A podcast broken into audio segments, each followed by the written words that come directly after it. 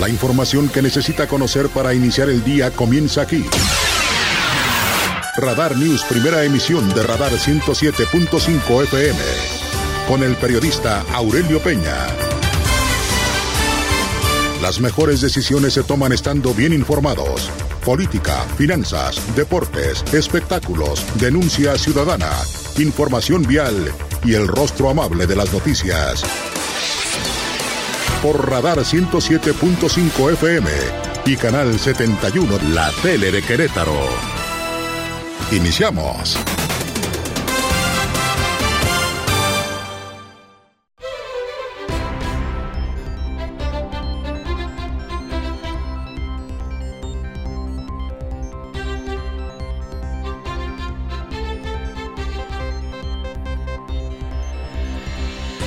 ¿Qué tal? ¿Cómo le va? Muy buenos días. Gracias. Además, los saludo como siempre con muchísimo gusto. Son las 6 de la mañana en punto.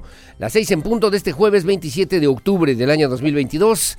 Como siempre, me da mucho gusto saludarlos. Su amigo servidor Aurelio Peña. Lo acompañaremos, si nos lo permite, naturalmente, hasta las 9 de la mañana del día de hoy para informarle de lo más importante que ha ocurrido en Querétaro, México y el mundo. Como siempre, muy amable y gracias que nos hace favor de vernos a través de Radar TV. Canal 71, la tele de Querétaro. Muy amable, gracias y muy buenos días. Y como siempre en las redes sociales en la www.radarfm.mx, muy amable, gracias. También en Twitter, en arroba Radar News. 1075 y gracias en Facebook si nos quiere dar like en Diagonal Radar News QR vía telefónica aquí en cabina en el 442-238-3803 y vía WhatsApp, mensaje de texto, audio, video. Recuerde que solamente en este espacio de noticias su denuncia si es denuncia en el 442-592-1075 Radar News. Primera emisión. Como todas las mañanas, gracias a mi querido Pirro Hernández en la producción digital. Gracias, mi Pirro. Qué bonita está tu camiseta, mi Pirro, ¿eh? Ándale, ándale. Esas son de las padres, de las, de las chidas. Gracias, mi Pirro. Ándale, ya ves, ya ves, y no eres feo. bueno, gracias Pirro Hernández, gracias también a Regina Martínez en la producción digital en Radar TV Canal 71 y gracias a Lucía Peñanava en la coordinación general informativa. Hoy dos temas en las efemérides en este 27 de octubre del 2022. Es el Día Internacional del Corrector de Textos. ¿Ayuda? ¿Sirve? Claro. Claro que sí, yo tuve oportunidad de trabajar en el diario de Querétaro durante algunos años y bueno, siempre era importante echarle una revisadita lo que aportan además los correctores de estilo, los, correctores de textos que pues eh, mejoran sin cambiar el sentido, que enriquecen sin cambiar el sentido y bueno, por lo menos en lo que tiene que ver justamente con esta importante labor que se realiza día a día, especialmente en la realización de textos en los periódicos impresos o en la prensa escrita y que obviamente pues eh, se, está, se instituyó ese día a propósito, a propósito del natalicio de Erasmo de Rotterdam, un filósofo teólogo humanista holandés, dedicó gran parte de su vida a la traducción y corrección de textos en latín. Se valió, por cierto, de un lenguaje fácil y sencillo. Decía Erasmo de Rotterdam que lo que no podías explicar con claridad y sin mayores eh, complicaciones, entonces era muy, muy, muy difícil. Algún día le comentaré una anécdota que a mí me ocurrió hace ya muchos años, justamente cuando tuvimos oportunidad también de estar en Imevisión, lo que hoy es TV Azteca, hace muchos años, allá en la Ciudad de México con don Fernando Marcos. Nos decía, estábamos en la cena rápidamente, ¿no? ¿Qué es esto? Es esto, eh, y entonces empezamos, es un líquido blancuzco que se utiliza y que sale de las vacas y empezamos a hacer, no, no señores, es un vaso de leche, punto, y se acabó, así de sencillo, ¿no?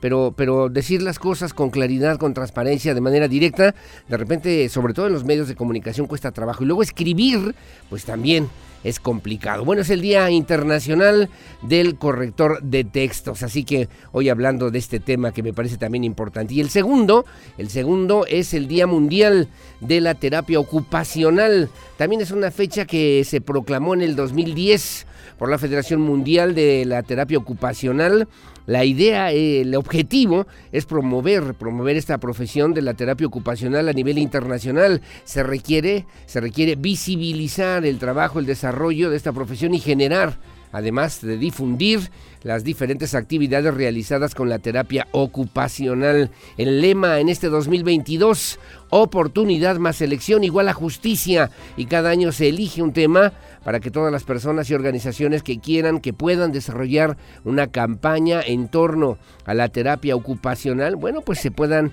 incorporar justamente en este esquema que es importante para el desarrollo, las actividades, el mejor el mejor destino del tiempo libre, del tiempo libre, admitida en la Organización Mundial de la Salud en 1959, cuatro años después pasó a ser reconocida como organización no gubernamental por la Organización de las Naciones Unidas. Y bueno, le debo referir también a usted que en estas publicaciones desde el 2011 por la Biblioteca Welcome de Londres, en Reino Unido, bueno, se pueden encontrar diferentes links a propósito de la terapia ocupacional. Es una técnica, hablando de esta situación rápidamente, una ciencia sociosanitaria con un enfoque social a través de actividades terapéuticas que buscan favorecer a las personas para que puedan ser independientes, tener mejor calidad de vida. Es una serie de técnicas, métodos y actividades destinadas a mejorar la calidad de vida de las personas que han sufrido algún daño cerebral o que tienen alguna dificultad para hacer cualquier otra actividad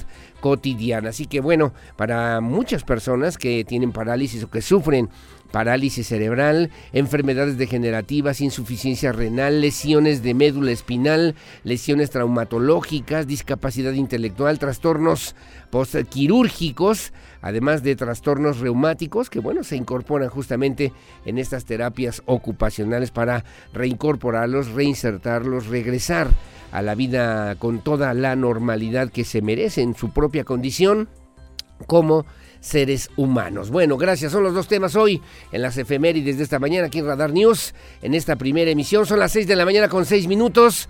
Bienvenidos, bienvenidas. Comenzamos. Esto es Primero Noticias. El resumen, Radar News. Gracias, muy amable, gracias. Son las 6 de la mañana con 7 minutos. El día de ayer se dio a conocer un tema que obviamente también circuló en los medios de comunicación de un hecho que ocurrió, que ocurrió pues en, con unas unidades de Crobús, esto en la comunidad de Lourdes, en el municipio de Corregidora. Eh, usuarios se quedaron sin servicio. Se calcula que las afectaciones pudieron llegar a alrededor de mil usuarios, según el Instituto Queretano del Transporte, que refirió que el martes pasado, el martes 25 de octubre, alrededor de las 7 de la noche, un grupo de personas retuvo dos unidades del transporte público correspondientes a la ruta eh, L53 que brinda servicio en la comunidad de Lourdes, allá en el municipio de Corregidora. Ante estos hechos, se emitió el día de ayer por parte del Instituto Cretano del Transporte un comunicado de prensa que leo a continuación. Refiere precisamente que este 25 de octubre, alrededor de las 7 de la noche, un grupo de personas retuvieron dos unidades del transporte público correspondiente a la ruta local L53 que brinda servicio en la comunidad de Lourdes, en el municipio de Corregidora. Ante estos hechos, la empresa concesionaria Móvil Crobús SADCB determinó que no existían condiciones para continuar con la operación, por lo que aproximadamente mil usuarios se quedaron sin la prestación del servicio, afectando su derecho humano a la movilidad. A las 10 horas de el día de ayer, miércoles 26 de octubre del 2022, fueron liberados los autobuses y el servicio de transporte público se volvió a brindar con normalidad. También refiere el Instituto Cretano del Transporte, condenó enérgicamente estas acciones que no solamente impiden que existan condiciones para la debida prestación del servicio del transporte público, sino que también ponen en riesgo la integridad y la seguridad de los usuarios, operadores y terceros. Por tal motivo, Móvil Crobús SADCB y el Instituto Cretano del Transporte interpuso ya formalmente una denuncia correspondiente ante la Fiscalía General del Estado quien, quien integró la carpeta de investigación, la 34583 diagonal 2022, contra quién o quiénes resulten responsables de una, del ataque, así lo tipificaron, lo consideraron, de este ataque a los medios de transporte y vías de comunicación por tener obstaculizados, alterar e interrumpir el servicio de transporte en la zona y contra actores específicos que iniciaron estos delitos para que se realicen las diligencias conducentes. Finalmente dice, a través de este comunicado de prensa, reiteró su disposición al diálogo siempre que no se generen afectaciones a terceros ni a la prestación del servicio del transporte público aquí en Querétaro, refiere hoy en este comunicado de prensa que da a conocer el Instituto Queretano del Transporte. Bueno, también allá en Corregidora le debo referir cuando son las 6 de la mañana con 10 minutos.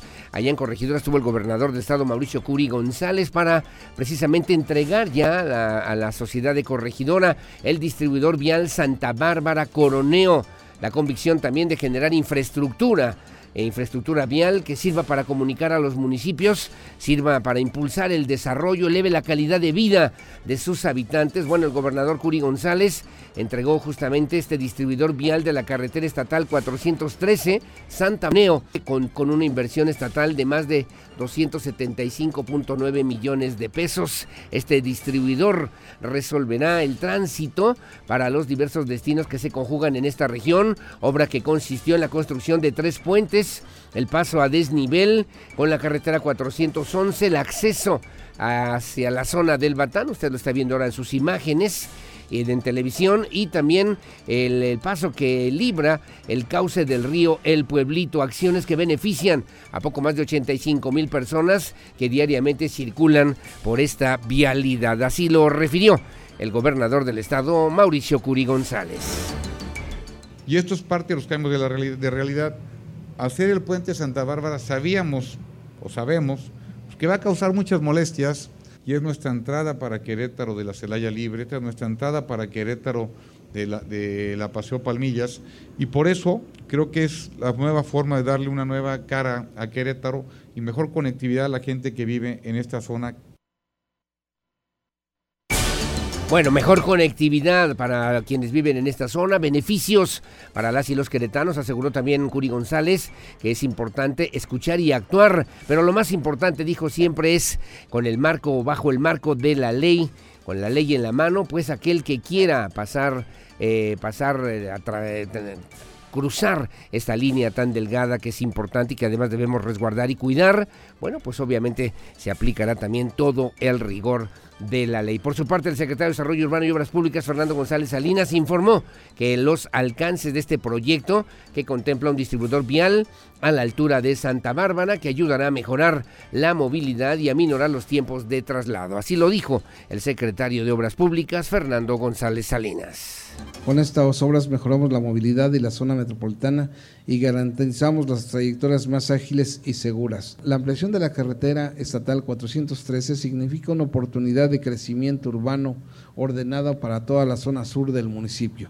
Igualmente será para todos los queretanos una opción viable para el traslado desde y hacia la Ciudad de México a través del macro libramiento.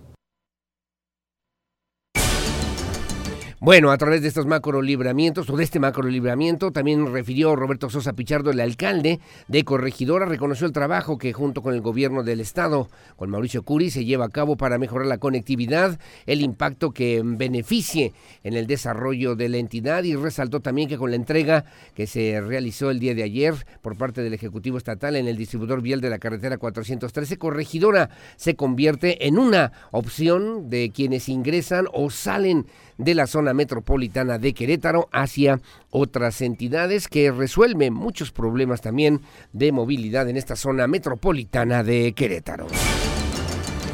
Bueno, en otro tema, a las 6 de la mañana con 13 minutos, en el municipio del Marqués se estableció la primera mesa de trabajo interinstitucional en materia de desarrollo urbano, que es un tema importante, obviamente, para buscar la posibilidad de marcar, de acotar el desarrollo territorial metropolitano como parte justamente de los esfuerzos para tener crecimiento ordenado, armónico y tener o además advertir la llegada de nuevas zonas habitacionales, el municipio del Marqués realizó la primera mesa de trabajo interinstitucional en materia de desarrollo urbano para el desarrollo territorial metropolitano. Durante este encuentro se contó también con la asistencia de representantes de los mismos eh, de los municipios de la zona metropolitana como Corregidora, Querétaro, así como también los municipios colindantes con el Marqués como Colón, Pedro Escobedo y Huimilpan. Juan Manuel Guerrero Palma, secretario de Desarrollo Sustentable allá en el Marqués, destacó que estas reuniones ayudarán a hacer frente al crecimiento demográfico urbano que registra esta zona metropolitana de Querétaro. Así lo refirió a los micrófonos de primera emisión de Radar News. porque al final de cuentas lo que buscamos es en esta primera poder generar un diagnóstico de problemática, de puntos específicos o de situaciones particulares que estamos viviendo todos los días en la planeación, en, la, en el otorgamiento de, dictámenes de uso de suelo, en, la misma eh, pues, eh, división geográfica que, que, tiene, que tenemos con cada uno de los municipios. Bueno, gracias. Las 6 de la mañana con 15 minutos, 6.15. Continuarán también con estos trabajos. A, también a propósito de los esquemas de seguridad en la que pues refirió por lo menos el secretario de Seguridad Pública y Tránsito Municipal allí en el Marqués Javier Cortés, que bueno, se estará brindando atención pues en estos, en estos temas, en estos asuntos que también son importantes justamente allá en aquella demarcación. Y a propósito, también, bueno, pues se dio a conocer justamente este operativo, este operativo para el 1 y 2 de noviembre y San Judas Tadeo, la celebración de San Judas Tadeo. Se estima el arribo de alrededor de 100 mil personas provenientes de 170 contingentes a la capilla de la Noria el próximo viernes 28 de octubre, aquí en la zona de la carretera 57 hacia la zona del municipio del Marqués. Se promoverá, dijo también el secretario, eh, pues se promoverá la cultura a través del cine del cine del 29 al 30 de octubre a un costado del Panteón Municipal en La Cañada, que pues obviamente también es una referencia importante. A propósito, el, director, el coordinador de protección civil municipal, Alejandro Vázquez Mellado, puntualizó que se dará y se brindará apoyo con 75 elementos, 36 unidades, ambulancias, unidades de comando, de incidentes y unidades de rescate. Informó que los siete panteones municipales estarán operando desde las 8 de la mañana hasta las 11 de la noche. Únicamente el Panteón de la Cañada estará abierto las 24 horas del día. Así lo refirió Alejandro Vázquez Mellado, coordinador municipal de protección civil. Estamos estimando, conforme a los datos generales, principalmente del año 2019, antes del tema de la pandemia, registramos un aforo total durante los dos días en los siete panteones de aproximadamente 86 mil asistentes o visitantes a los diferentes panteones municipales. Este año estamos estimando entre 90 y 100 mil asistentes bueno, todo listo ahí para las celebraciones del 1 y 2 de noviembre y el viernes 28, mañana, en este operativo especial que estarán haciendo allá en la zona de La Noria, en el municipio del Marqués.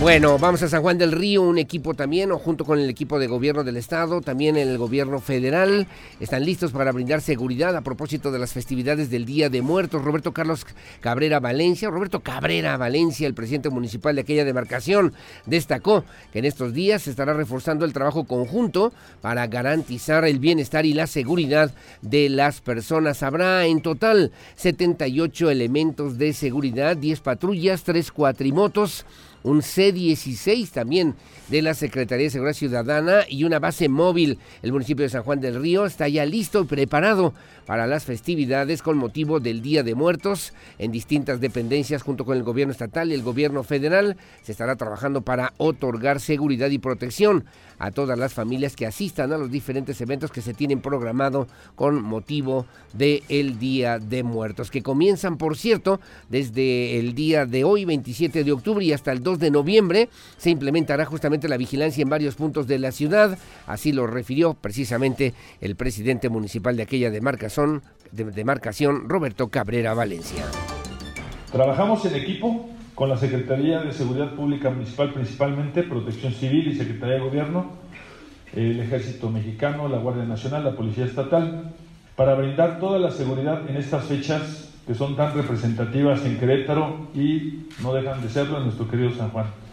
También mencionar que hacemos en equipo con gobierno del Estado y con la participación del gobierno federal para que las familias disfruten con tranquilidad de las actividades que hemos planteado para todos bueno, para las actividades de todos ustedes. Bueno, en otro tema, son las 6.19 de la mañana, rápidamente le informo a usted, aquí en Querétaro, Mauricio Ruiz Olay, ¿se acuerdan de Mauricio Ruiz Olay? Fue dirigente estatal de Morena, fue diputado local también. Bueno, pues será el encargado, el coordinador del proyecto de campaña, digamos, de Claudia Sheinbaum. Mauricio Ruiz Olay, exdiputado local, ex dirigente de Morena en Querétaro, fue designado por Gabriela Jiménez, líder nacional de la organización civil, que siga la democracia, delegado de la circunscripción 5 federal. Está encargado de la difusión, organización y del proyecto de la reforma electoral impulsada por el presidente Andrés Manuel López Obrador en los estados de Colima, Hidalgo, Michoacán y el Estado de México. No solamente implica el trabajo dentro o dentro con la militancia, sino también con simpatizantes de Morena, sino también con la ciudadanía en general. Así lo refirió, así lo dijo Mauricio Ruiz Olaez. Y bueno, también sumarnos de lleno en esta circunscripción con el tema de la doctora Claudia Sheinbaum. Estamos convencidos que la continuidad de esta transformación política es encabezada por la doctora Claudia y que bueno, pues en eso estaremos enfocando sin dejar por supuesto a un lado los proyectos que también se avecinan en el estado de Querétaro. Entonces vamos a seguir sumando ahora a nivel nacional la cuarta transformación y muy contentos con lo que se avecina y, y un gran orgullo que nos hayan tomado en cuenta para reforzar este gran proyecto ahora en estos estados. Bueno, gracias. Las seis de la mañana con 21 minutos. Lo bueno es que no están en campaña, pero bueno, nada más en la coordinación estatal y regional, por lo menos de lo que será la propuesta de la jefa de gobierno todavía, Claudia Sheinbaum, en el torno al tema del 2024. Bueno, son las seis con 21. En Información Nacional, México se postuló el día de ayer para pues la posibilidad de realizar los Juegos Olímpicos del 2036 o del 2040. En conferencia de prensa, la presidenta del Comité Olímpico Mexicano, Mari José Alcalá, y el canciller Marcelo Ebrard dieron a conocer que México buscará ser la sede de los Juegos Olímpicos en estos cualquiera de estas dos posibilidades en el 2036 o en el 2040, contando con la consideración de Thomas Bach, el eh, presidente del Comité Olímpico Internacional desde el pasado 7 de julio. México está considerado por el Comité Olímpico Internacional para competir y ser sede para los Juegos Olímpicos. Thomas Bach mencionó que se siente emocionado y orgulloso de que tengamos el apoyo del gobierno de México el camino no es fácil, pero México siempre ha demostrado capacidad y interesa en este tipo de eventos, comentó también por su parte Mari José Alcalá. Así lo refirieron a los medios de comunicación. México, desde luego, va a participar y nuestra meta es traer los Juegos Olímpicos a México. 2036 y si no 2040 porque así funciona el sistema. Te apuntas para un año y a los cuatro años puedes volver a competir si acaso no resultas eh, electo o votado por la mayoría del Comité Olímpico Internacional. Sabemos, por supuesto, que hay otras ciudades. Es una competencia como todo lo que hacemos a nivel internacional. Cada vez que proponemos a alguien, o México tiene una iniciativa en la Asamblea General de la ONU, pues hay que hablar con 193 países. Eso lo hacemos todos los días. ¿Por qué no lo vamos a hacer por los Juegos Olímpicos, por el deporte de México? Hay que decir que la sede para el 2036 todavía no está definida. Eh, eso le permite a México poder presentar todavía su candidatura, fortalecerla. Las próximas justas olímpicas que serán en París 2024, luego Los Ángeles 2028 y Brisbane en el 2032 seguiría, si así fuera también, si así se aprobara, la propuesta de México para la organización y realización de los Juegos Olímpicos del 2036 o 2040, refirió Marcelo Ebrard Casaubon, secretario de Relaciones Exteriores. Las 6 de la mañana con 23 minutos. Bueno, como siempre de esto y mucho más aquí en Radar News, en esta primera emisión, como siempre muy amable y gracias en este espacio de noticias que transmitimos en vivo y en directo desde esta noble, histórica, próspera, colonial, barroca, generosa, hospitalaria, humanitaria, honorable, pacífica, competitiva y siempre limpia, ciudad de Santiago de Querétaro, corazón de la República Mexicana. Buenos días, Querétaro.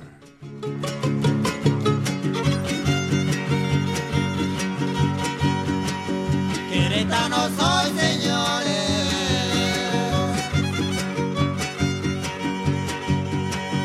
Y le las.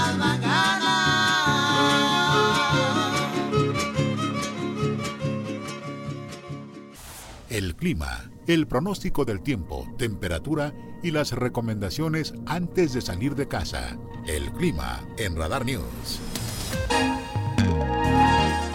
Bueno, muchísimas gracias. Las 6 de la mañana con 32 minutos. Muy amable gracias también a nuestros amigos. Ya muy temprano que nos hacen favor de llamarnos. Gracias, gracias de verdad. Y muchos saludos a doña Gena Uribe. Ya están trabajando, están en el mercado Hidalgo, así que saludos.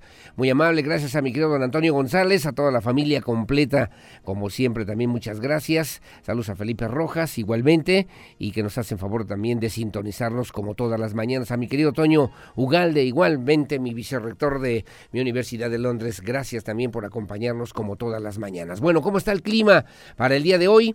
Vemos sin probabilidad de lluvias, nublado, sí, ligeramente sol, yo diría que agradable, salvo su mejor opinión, y solamente veo un poquito más intensa la nubosidad, usted lo ve ahora en su imagen en Radar TV Canal 71, en, en Arroyo Seco, con una mínima de 14, una máxima de 28, y en Landa de Matamoros, con una mínima de 13, una máxima de 29, pero sin probabilidad de lluvias. De hecho, en Jalpan, con sol agradable, 14 con 30 para este fin de semana también, para que se vaya considerando, no hay probabilidades de lluvia. Y hoy pues eh, también con algo de sol a la media tarde. En Peñamiller, 14.33, San Joaquín, 9.23, en Cadereyta, 12.29, hacia Colón, 13.30, en Tolimán, 13.31, y luego me paso, me paso a Ezequiel Montes, 13.29, Tequisquiapan 13.30, San Juan del Río 13.28, 13.28 y en Amealco un poquito pues, eh, con probabilidad, solamente estaba viendo ahí probabilidad de lluvia, menor, leve, eh, casi imperceptible, la mínima 10, la máxima 23. Huimilpan también para el día de hoy 8 con 26. Y en la zona metropolitana de Querétaro, aquí en la capital del estado, la mínima 13, la máxima 29 en el Marqués, 13.29 y en Corregidora 13.29 hacia Santa Rosa Jauregui, 14 con 29 hacia Pedro Escobedo, 12 con 29 grados centígrados o Celsius para el día de hoy, literalmente yo diría, si usted me lo permite, agradable según la referencia del Servicio Meteorológico Nacional. Bueno, ¿y cómo están las cosas a nivel nacional? El Frente Frío número 5 se extenderá con características cálidas sobre el Golfo de México, sin afectar a la, el, pues, eh, básicamente a la República Mexicana. Sin embargo, el nuevo Frente Frío ingresará sobre el noroeste de, y el norte de México, va a interactuar con una onda de vaguada polar con la corriente de chorro subtropical que originará fuertes rachas de viento, posibles tolvaneras en la región, en esta región del noroeste de México, además de probables chubascos en las zonas de Coahuila, particularmente el canal de baja presión también se extenderá en el territorio del país, va a interactuar con una línea de inestabilidad atmosférica en los niveles altos, con la entrada de humedad del Golfo de México generará lluvias, chubascos, probabilidad por lo menos en el oriente, occidente y sur del territorio nacional. Hay un segundo canal de baja presión, se ubica hacia la zona del sureste mexicano, además se combinará con la entrada de humedad del mar Caribe, provocará lluvias con intervalos de chubascos en esta región. Para el día de hoy con lluvias muy leves, muy leves, 25 milímetros, ya casi terminando las lluvias para este 2022 en Coahuila, Tamaulipas, Michoacán, Guerrero, Morelos, Ciudad de México, Estado de México, Tlaxcala, Puebla, Veracruz, Oaxaca, Chiapas y Quintana Roo. Todavía menores hasta de 5 milímetros, ya casi nada. En Nuevo León, San Luis Potosí, Hidalgo, Jalisco, Colima, Tabasco, Campeche y Yucatán, según así lo refiere el Servicio Meteorológico Nacional. Información policiaca, Radar News.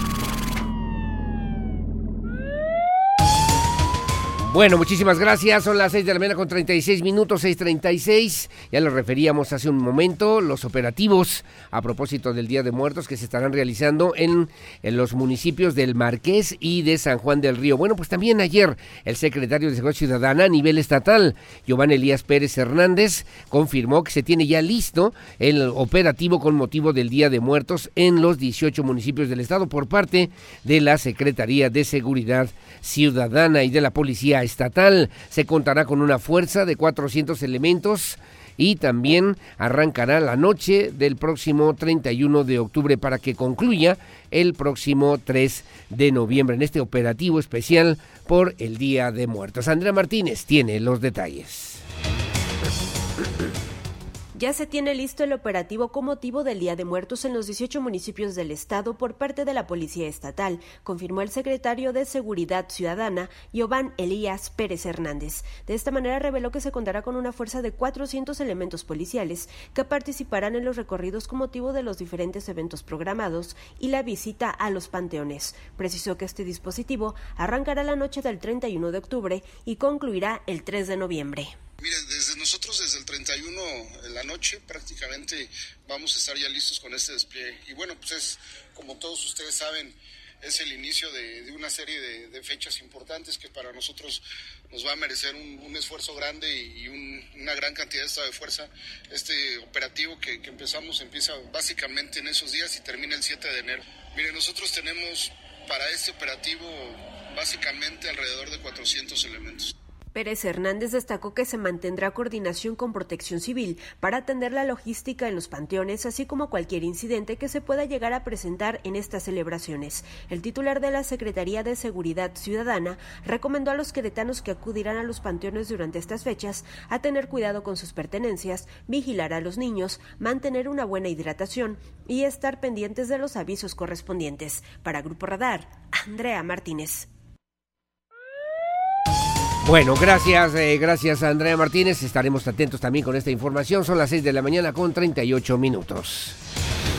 Bueno, el día de ayer también un indigente lamentablemente fue encontrado sin vida. Esto sobre Avenida Pasteur, ahí muy cerca de las inmediaciones del Centro Cultural Gómez Morín, en la zona centro de la capital queretana. Según las primeras versiones, se refirió también que pues esta persona, una persona de la tercera edad, había sido visualizada justamente pues eh, horas antes por los mismos comerciantes, locatarios y vecinos del lugar que se eh, pues eh, obviamente se percataron de que se encontraba también eh, pues eh, deambulando y después ya lo vieron pues eh, inconsciente, llamaron a las a través del 911 a las líneas de emergencia, llegaron ahí también las unidades para su valoración, pero únicamente constataron que el señor lamentablemente ya no contaba con signos vitales. El reporte de la Policía Municipal indica también que se tomó conocimiento de este hecho como primer respondiente y además procedieron, como usted lo ve ahora en sus imágenes, en este video también al acordonamiento se notificó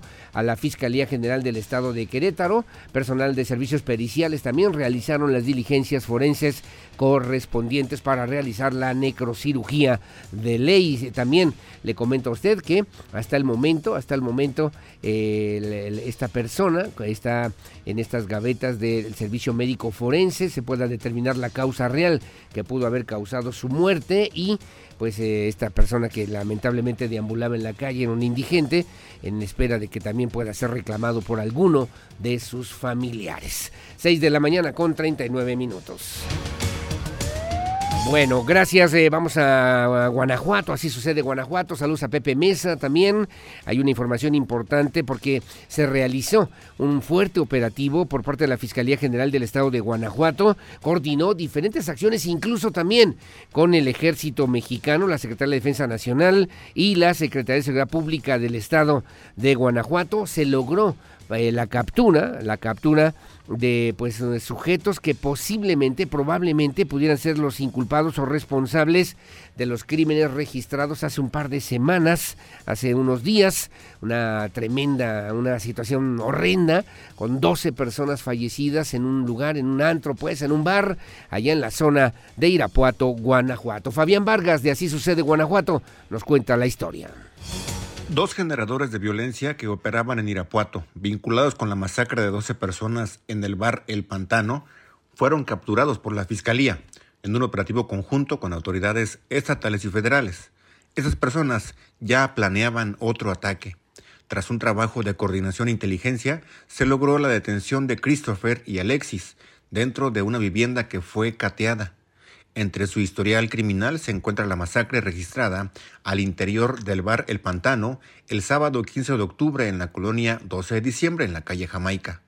En el cateo se aseguraron los vehículos que los delincuentes usaban para cometer sus crímenes y armas de fuego que son analizadas en el laboratorio de balística con el fin de determinar en qué eventos más participaron. También fueron localizadas bombas e información con la que planeaban ejecutar su próximo ataque criminal. Los detenidos fueron identificados como los principales generadores de violencia en la zona de Irapuato. Cuentan con múltiples órdenes de aprehensión por diversos delitos. La Fiscalía General del Estado informó que integra carpetas de investigación por el delito de homicidio, donde estos criminales se encuentran vinculados. Los imputados quedarán a disposición de la autoridad competente para que se resuelva su situación jurídica, informó la Fiscalía. Informó para Así Sucede Fabián Vargas. Bueno, gracias, gracias Fabián Vargas. Así está fea la situación allá, por lo menos en el estado de Guanajuato, particularmente en Irapuato, en León también, donde han ocurrido hechos verdaderamente lamentables, horrendos, dirían las crónicas tradicionales. Bueno, 6 de la mañana con 42 minutos. Gracias por seguir con nosotros aquí en Radar News en esta primera emisión. Hacemos una pausa, una pausa, mi querido Gillo mi querido, es, es, hermano, este Gerardo, es hermano de Alfonso Poncho Rodríguez. Está saliendo y venciendo situaciones eh, de salud. Vamos a salir adelante, ya lo verás, mi querido Gillo. Te mando un abrazo, saludos y gracias también por acompañarnos y sintonizarnos ya muy temprano en la mañana. A las 6:42 hacemos la pausa. Su opinión siempre la más importante. Regreso con lo que se publica hoy en la prensa nacional y también en la prensa queretana. Pausa y volvemos. Estas son las efemérides del 26 de octubre. El 26 de octubre de 1965, el grupo británico de rock The Beatles recibieron la Orden del Imperio Británico en Londres por su contribución a la música de ese país. Para el 1971 entró en erupción el volcán Teneguía en la isla de Palma, en España. Para el año de 1982, el presidente Belisario Betancourt rechazó oficialmente que se celebre en Colombia el Campeonato Mundial de Fútbol del 86 debido a las exigencias de la FIFA y los patrocinadores. Para 1994, Isaac Rabin y Abdesalam al-Mahali firmaron el Tratado de Paz Israelí-Jordano. Fue el 26 de octubre de 2001 que el presidente de Estados Unidos, George W. Bush, firmó la resolución 3162, por la que se otorga poderes ilimitados a la policía, la CIA y el FBI. Para el año de 2006, la NASA lanza la misión Stereo. Consiste en dos satélites capaces de obtener imágenes estereoscópicas del Sol, además de otras funciones de estudio. Finalmente, el 26 de octubre de 2009, en Estados Unidos, la empresa GeoCities, que hospedaba miles de sitios web gratuitos, eliminó todo el contenido de sus servidores. Para Grupo Radar, Mauricio González. Bueno, muchísimas gracias. Las 6 de la mañana con 49 minutos que se publica el día de hoy en la prensa nacional y también en la prensa queretana. Bueno, vamos a seguir la pista esta mañana y le debo referir también a usted en el periódico Reforma. Dice a ocho columnas, cae aún más México en estado de derecho. Refiere también en esta información que falla la seguridad, procesos judiciales y se debilita a medios y a los grupos civiles. Por cuarto año consecutivo, México retrocedió en el índice global de Estado de Derecho por World Justice Project al obtener un, por un puntaje de 0.42 y colocarse en el lugar 115 de 140 países evaluados. El país ha venido perdiendo un punto en cada nueva edición del índice desde el 2019 que obtuvo 0.45, en el 2020 sumó 0.44 y en el 2021 0.43. Este año 0.42. México ocupa el puesto 115 de 140 países de todo el mundo. Entre sus tendencias más importantes está el deterioro del factor que mide orden y seguridad, dice hoy a ocho columnas el periódico Reforma. Señala también, arma el movimiento en defensa del INE con la consigna de al INE no se le toca, el Frente Unidos, Unidas, legisladores de oposición, consejeros y organizaciones sociales acordaron ayer acciones para movilizar a ciudadanos en rechazo de una reforma que trastoque al Instituto Nacional Electoral. Aunque el plan de acción se aprobará el lunes, se prevé que el 13 de noviembre se realice una marcha del Ángel de la Independencia al hemiciclo a Juárez y que se integren unidades estatales en defensa del órgano electoral, refiere hoy. Luego viene la fotografía, realiza ejército prácticas en el metro. Sí, usted está viendo ahí en el metro de la Ciudad de México aparecieron elementos del ejército mexicano. Un grupo de militares realizó prácticas en vagones del metro de la Ciudad de México. El video donde se observan, se observa a los soldados eh, causó polémica. Fuentes del sistema de transporte informaron que anualmente se realizan prácticas en instalaciones estratégicas. Los ejercicios militares se efectuaron en un horario sin servicio al público, dice también en esta información. Matan en Guanajuato a comerciante y a sus tres hijos. Esta noticia, ¿no? De Guanajuato. En segundos, Mariel perdió lo más preciado de su vida la madrugada del martes. Sujetos armados irrumpieron en su domicilio en la comunidad del Maguey en San Francisco del Rincón y dispararon contra su familia cuando dormía. Su esposo, Oscar Rigoberto, un comerciante de 39 años, y sus hijas, Eli Carol Mariel de 17, Karen María José de 15 y Karim de 13, murieron en el ataque. Mariel sobrevivió y fue trasladada con heridas al hospital. Tremendo, horroroso, ¿no? Horrible allá en Guanajuato, particularmente pues en esta zona, en esta zona que ya le comentábamos en San Francisco del Rincón. Luego también dice, se disparan muertes por COVID, corazón, diabetes y tumores con COVID-19 como principal causa de las muertes registradas en México en el 2021. Duplicaron a los de de 10 años antes, el año pasado, de acuerdo con datos difundidos por el INEGI, ocurrieron 1.122.000 defunciones, 35.000 más que en el 2020 y 374.000 más que en el 2019. En el 2011 la cifra ascendió era de 590 mil, dice hoy el periódico Reforma a nivel nacional.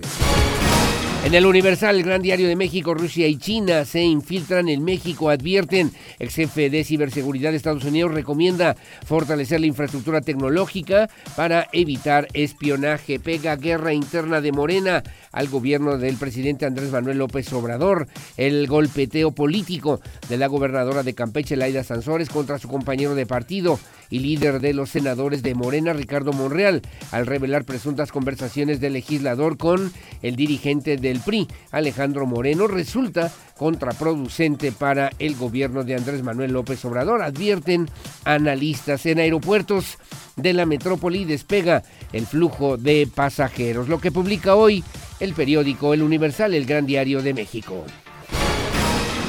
Bueno, en Milenio Diario, a ocho columnas, se necesitará un presidente que negocie con Estados Unidos y China, dice Marcelo Ebrard, el secretario de Relaciones Exteriores. El estrés geopolítico hace necesario que México tenga en el 2024 un presidente con la capacidad para negociar y ampliar su diálogo con Estados Unidos y China, declaró el canciller Marcelo Ebrard, quien se dice listo para ganar la encuesta de Morena y ser su candidato para lo que impulsará una política de 4T, pero con sello propio, refiere también en esta primera a ocho columnas en esta primera plana. Dice también el periódico Milenio, el Mencho rige su cártel con dos hermanos, pareja, hijos. 45 capos del cártel Jalisco Nueva Generación que encabeza Nemesio Ceguera se encuentran prófugos y de 15 de ellos las autoridades aún no conocen los rostros, aunque eh, sí como operan y qué zonas controlan, de acuerdo con reportes de la Secretaría de la Defensa Nacional, hackeados por el colectivo Guacamaya. En la fotografía cumple 40 días, rebelión liderada por ellas en Irán. Una mujer sin velo lanza arengas sobre un vehículo durante una marcha hacia el cementerio de Aichi en, en Saqqez, la ciudad natal de Masha Amini. Amini a 40 días de su asesinato en la provincia de Kurdistán. Dice también en esta fotografía impresionante también en esta movilización y en una transformación que pudiera, que pudiera convertirse también en una transformación cultural importante, por lo menos allá en esta zona del mundo. Las 6 de la mañana con 55 minutos. Bueno. El análisis de la información más importante de los diarios queretanos a continuación en Radar News.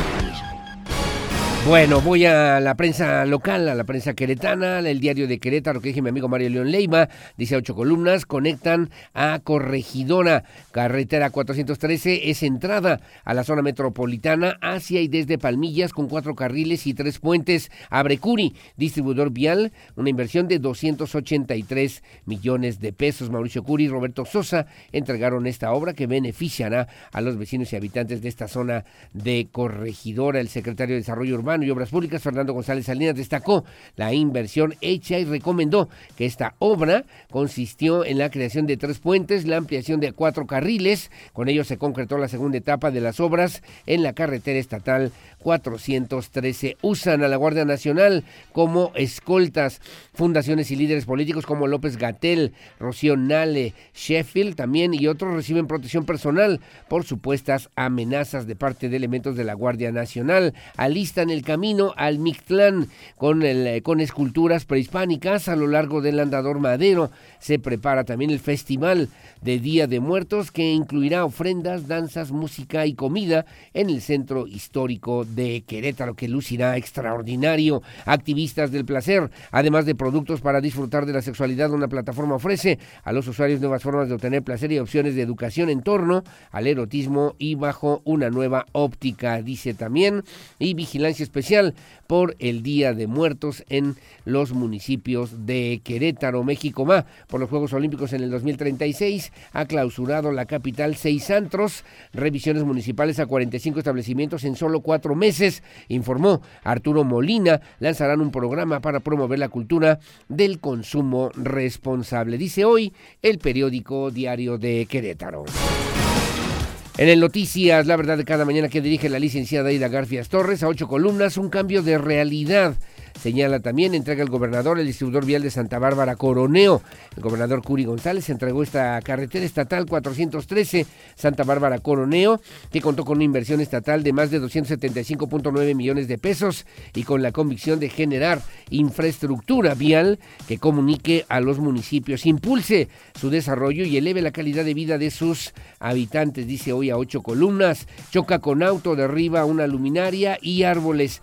Una aparatosa colisión el conductor de una camioneta en el circuito Universidades derribando una luminaria y árboles del camellón divisorio tras haber impactado a un automóvil donde viajaban dos mujeres, una de unos 50 años y su hija quien la acompañaba en el automóvil que fue proyectado hacia el, eh, dice, acotamiento en dirección hacia el anillo vial Fray Junípero Serras, que van rapidísimo, rapidísimo. El enoturismo promueve 23% del Producto Interno Bruto, dice también Adriana Vega Vázquez Mellado, secretaria de Turismo en el Estado dio a conocer ayer que toda actividad vinícola está también está vinculada con el enoturismo en Querétaro, genera una derrama económica de 315 millones de pesos, lo que significa el segundo lugar del Producto Interno Bruto con el 23% considerando el vino y la industria turística. Refiere, destaca generación de empleos por la iniciativa privada, dice el alcalde de Querétaro, Luis Nava Guerrero, 400 polis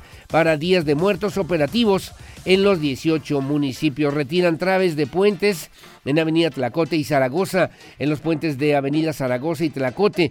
La empresa ICA ya retiró las traves, mientras que en los puentes de Avenida Universidad y Epimenio González espera que el desarme de las estructuras esté listo el día de hoy. El secretario de la CEDUOP, Fernando González Salinas, compartió que espera concluir con el desmantelamiento de los puentes el próximo 31 de octubre. Refiere también el día de hoy en el periódico Noticias, La Verdad de cada mañana. Ya son las 7, rápidamente nada más en el periódico AM de Querétaro, que dije mi amigo Miguel Flores, se encarece el precio de la vivienda en la capital queretana, de acuerdo también con el Consejo Estatal de Profesionales Inmobiliarios de Querétaro, el costo promedio de una casa ronda entre un millón de pesos y dos millones de pesos. Aparece el gobernador Mauricio Cuni, descarta alza en tarifa de Crobús, alista nueva ley de movilidad y concluirá en 10 días el retiro de las traves de los puentes sobre Avenida 5 de febrero. Listos los operativos para el Día de Muertos allá en San Juan del Río y en un mes tres funcionarios judicializados. La presidenta del Tribunal Superior de Justicia, la doctora Mariela Ponce Villa, condenó que los servidores públicos cometan delitos y tengan conductas inapropiadas cuando su labor es servir a los ciudadanos, dice hoy el periódico AMD Querétaro. Bueno, muy amable, gracias. Son las 7 de la mañana con un minuto. Gracias. Hacemos una pausa, hacemos una pausa comercial. Como siempre, muy amable y gracias por favor su compañía en este espacio informativo. Como siempre, saludos Alejandra Altamirano, muy amable. Gracias también por los comentarios a Leonardo Favela. También que haya éxito, mi querido Leonardo. Que tengas buenos días. Está bonita la camioneta, ¿eh? está bonita la camioneta. A mi querido Jorge Navarro, también saludos, muchas gracias y muy buenos días. Y aquí estamos también al pendiente. Don Beto Herrera, mi querido Sensei, saludos, me dice también. Un corazón agradecido. Es eh, también una puerta abierta a la felicidad. Gracias, don Beto. Don Beto Herrera, que tengan buen día. Hacemos la pausa, hacemos la pausa, regresamos enseguida con más aquí en Radar News en esta primera emisión. Pausa y volvemos. En un momento estamos de regreso. Radar 107.5 FM y Canal 71, la tele de Querétaro.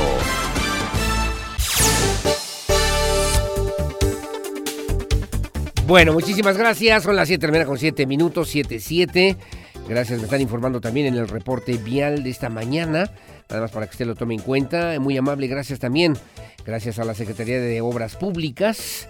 Eh, en este momento de norte a sur, en Avenida Revolución, en buena circulación, en Avenida Corregidor Ignacio Pérez, en la calle de Juárez, en Avenida también Galindas y prolongación Zaragoza. Solamente con algo de complicación en prolongación Bernardo Quintana de Oriente a Poniente, para que tome precauciones. De Poniente a Oriente, en Bernardo Quintana también y en la salida, bueno, de Felipe Carrillo Puerto hacia Coahuila, están complicados. Está un poquito más ligero hacia Avenida Constituyentes de Poniente a Oriente y en la carretera 57. Además, también en de sur a norte, de sur a norte, se ve todavía tránsito fluido en Bernardo Quintana y también en Avenida Corregidora hacia Prolongación Zaragoza y en Avenida en Avenida Galindas, me dicen también el día de hoy, de parte de la Secretaría de Obras Públicas. Muy amable, gracias. Son las 7 de la mañana con 8 minutos. El gobernador de Estado, Mauricio Curi González, informó también que para el 2023 se espera un aumento de hasta un 10% en lo que tiene que ver con las participaciones presupuestales federales para el Estado de Querétaro. Esto en relación con las que fueron aprobadas ya, que se han ejercido, se están ejerciendo en este 2022. Considera el, el gobernador que pudiera haber un incremento de al menos 10% para el próximo 2023. Andrea Martínez con los detalles. Para el 2023 se espera un aumento de hasta un 10% en las participaciones federales para el estado de Querétaro en relación a las aprobadas para este año, informó el gobernador del estado Mauricio Curi González.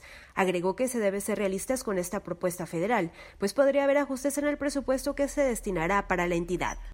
las participaciones, ellos prevén un 10% arriba del año pasado, de este año pero ya vemos que luego eso trae muchos ajustes y por eso habrá que ser muy realistas para lo que viene. Aunado a ello, indicó que ya se trabaja en la elaboración de la propuesta del presupuesto estatal que se enviará a la legislatura local para que sea aprobada por los diputados. Aunque no reveló de cuánto es la propuesta, sostuvo que se dará prioridad en invertir en diversas materias como obra, salud, seguridad, educación, agua y energía. Para Grupo Radar, Andrea Martínez.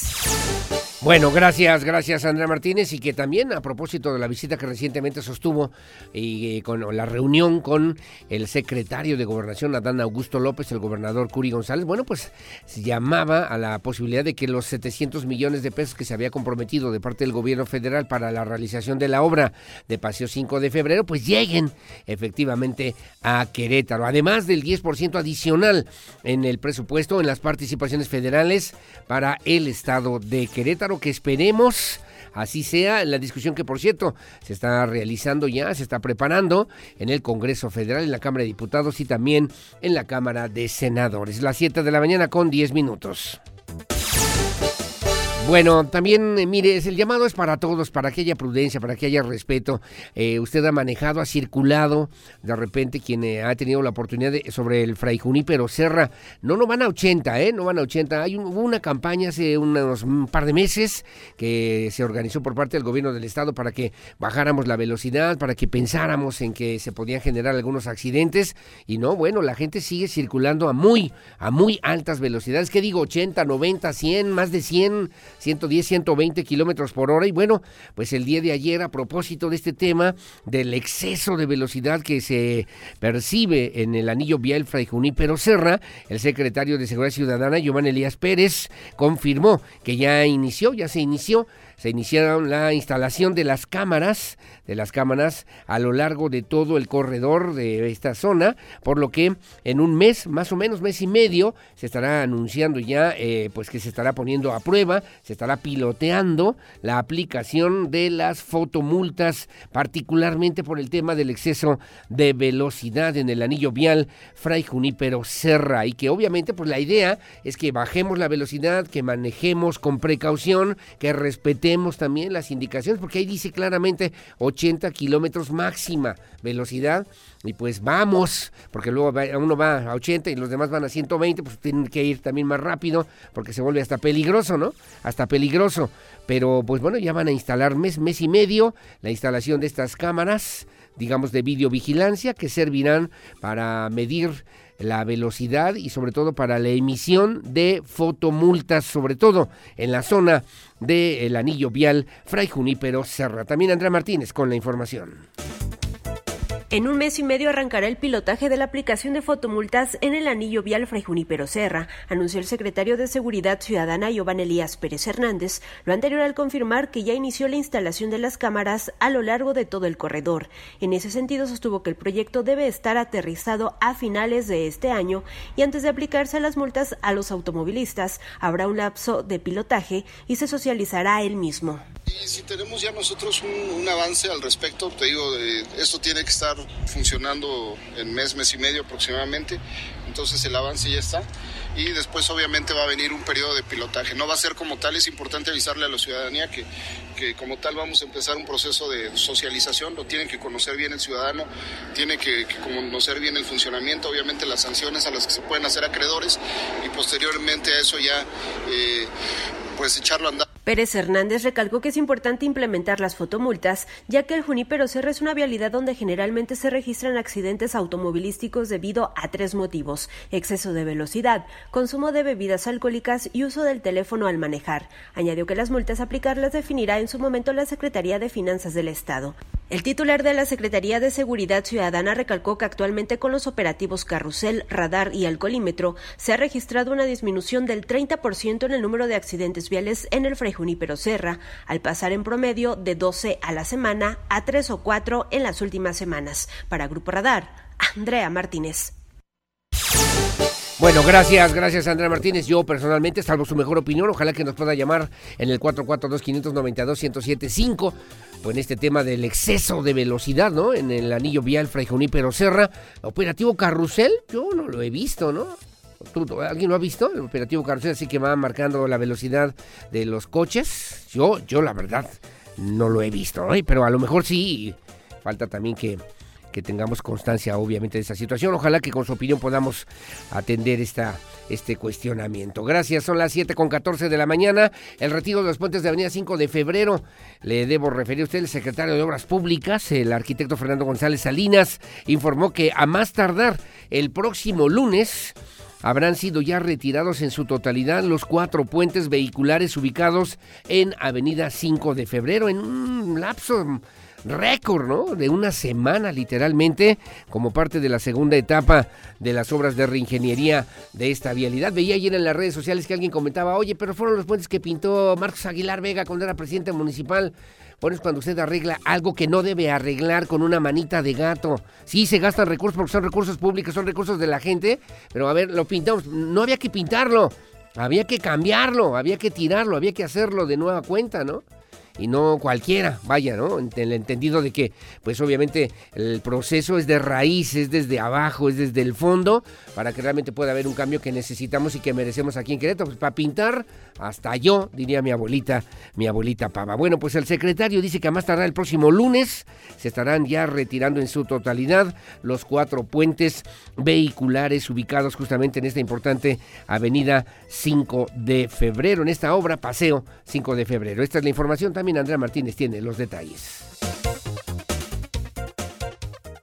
A más tardar el próximo lunes habrán sido retirados en su totalidad los cuatro puentes vehiculares ubicados en Avenida 5 de Febrero como parte de la segunda etapa de las obras de reingeniería de esta vialidad, informó el secretario de Desarrollo Urbano y Obras Públicas Fernando González Salinas. En ese sentido indicó que se habían fijado 10 días para retirar estas estructuras, pero se prevé que sea en menos tiempo. Aunado ello sostuvo que a este miércoles se tiene un buen avance en el retiro de las traves de estos puentes. Eh, de cada uno de los puentes ya retiramos este, las traves, que era lo fundamental.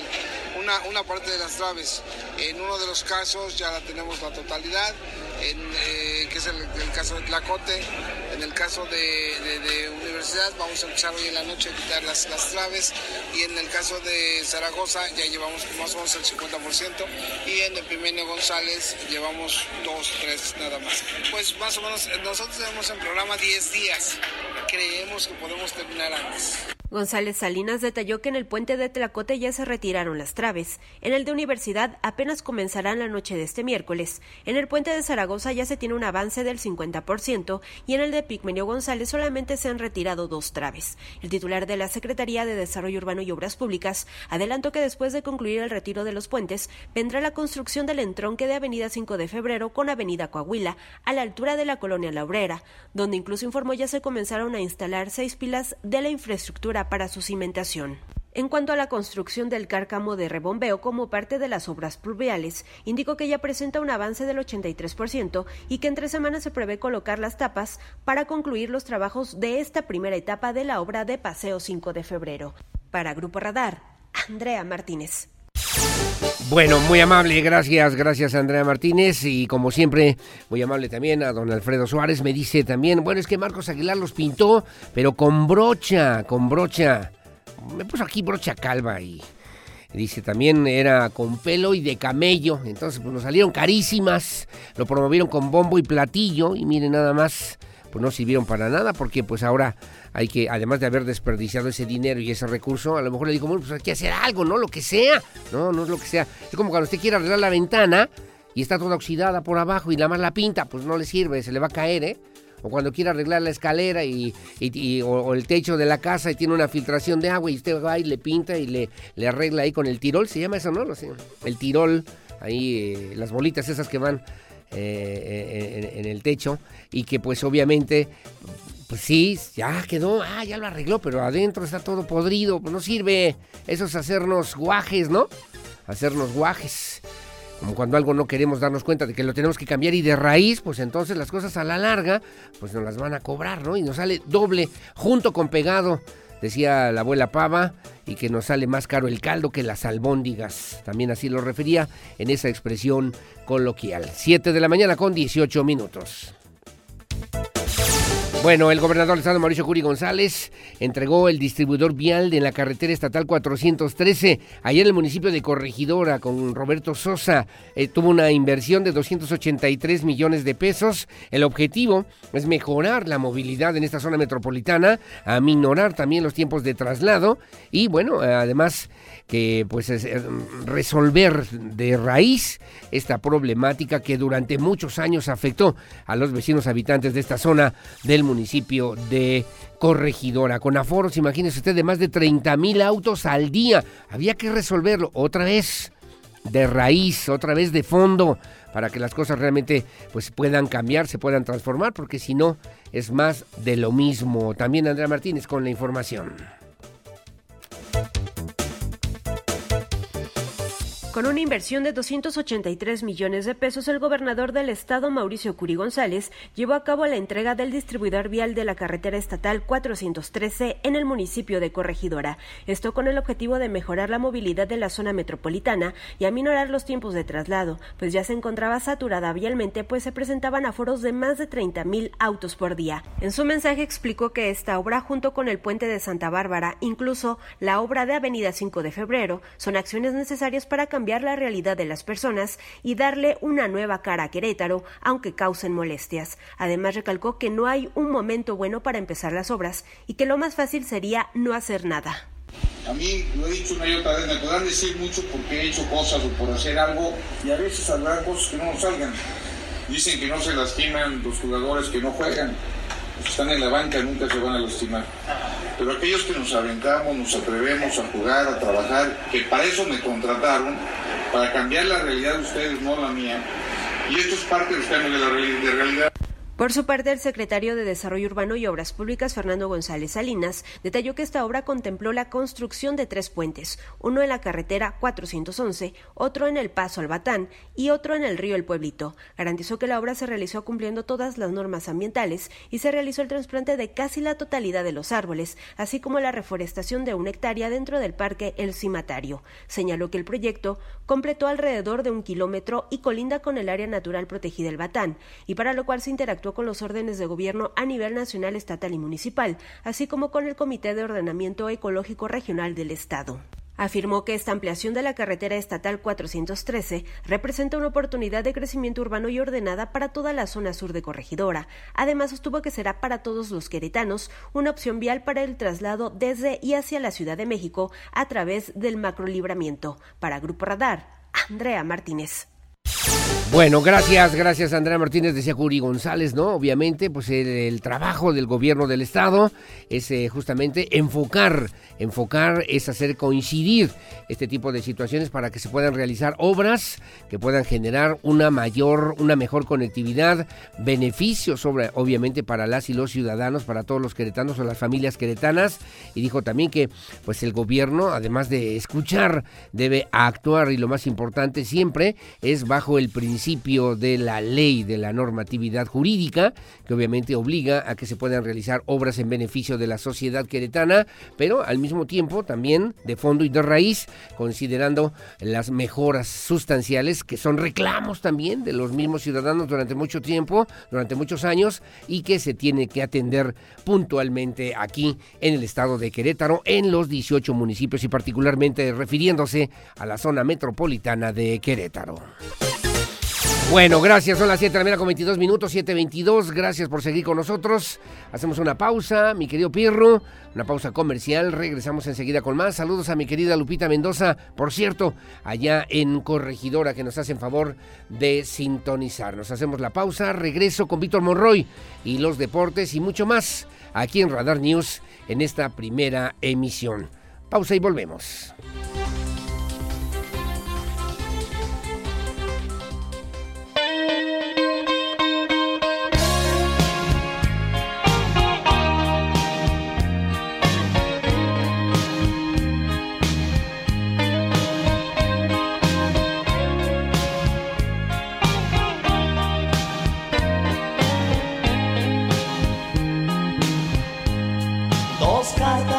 Flor solo queda de mi amor.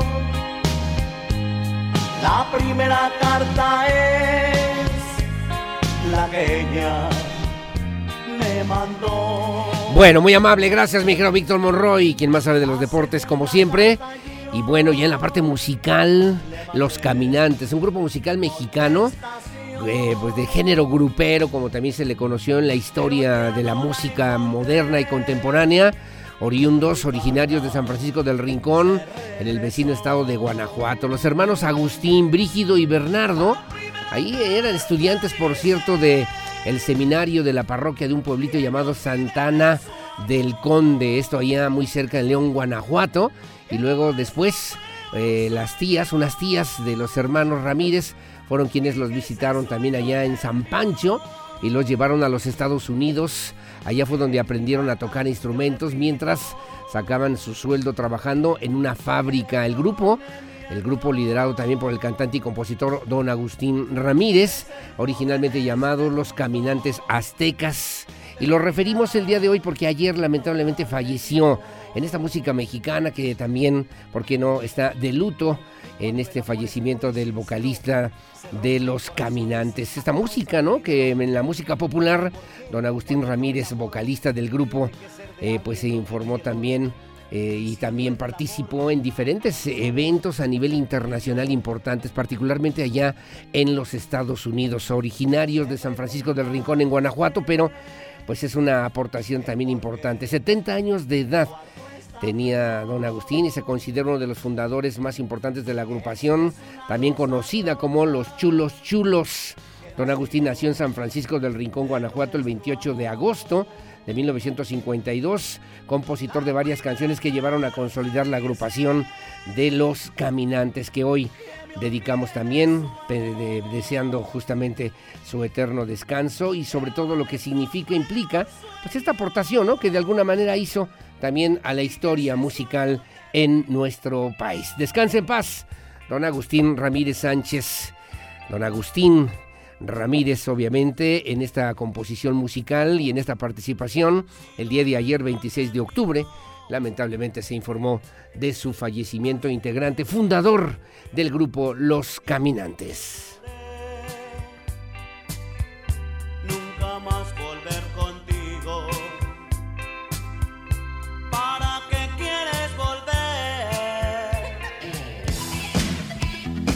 Bueno, y le damos un giro a las 7.39 de la mañana. Y este hombre se llama Simón Le Bon.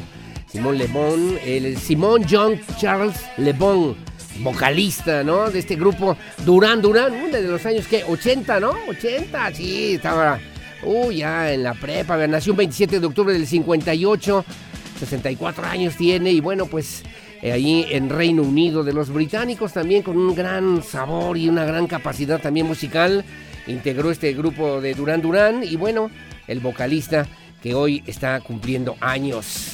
Así se le conoce en la historia, Charles Le Bon o Simón Le Bon, como usted quiera, para pues eh, la integración de este grupo musical que también sirvió junto con otros también en aquellos años, en los 80, 90, Come Know, también Ordinary World y Hungry Like the Wolf que pues se sirvió en 1982 como uno de los temas más famosos que interpretó a través del grupo musical Duran Duran. Las 7 de la mañana con 40 minutos. A ver, ándale, creo que esa era, mi querido Pierro. Sí. Notorious. Ah, no, no puedo bailar hoy todavía, es muy temprano, mi Pierro. Son las 7 con 40, ¿qué onda, mi querida Olivia Lara? Te saludo con muchísimo gusto. Adelante, por favor, con la sección de espectáculos y también lo más importante de la cultura. Adelante, por favor, y buenos días.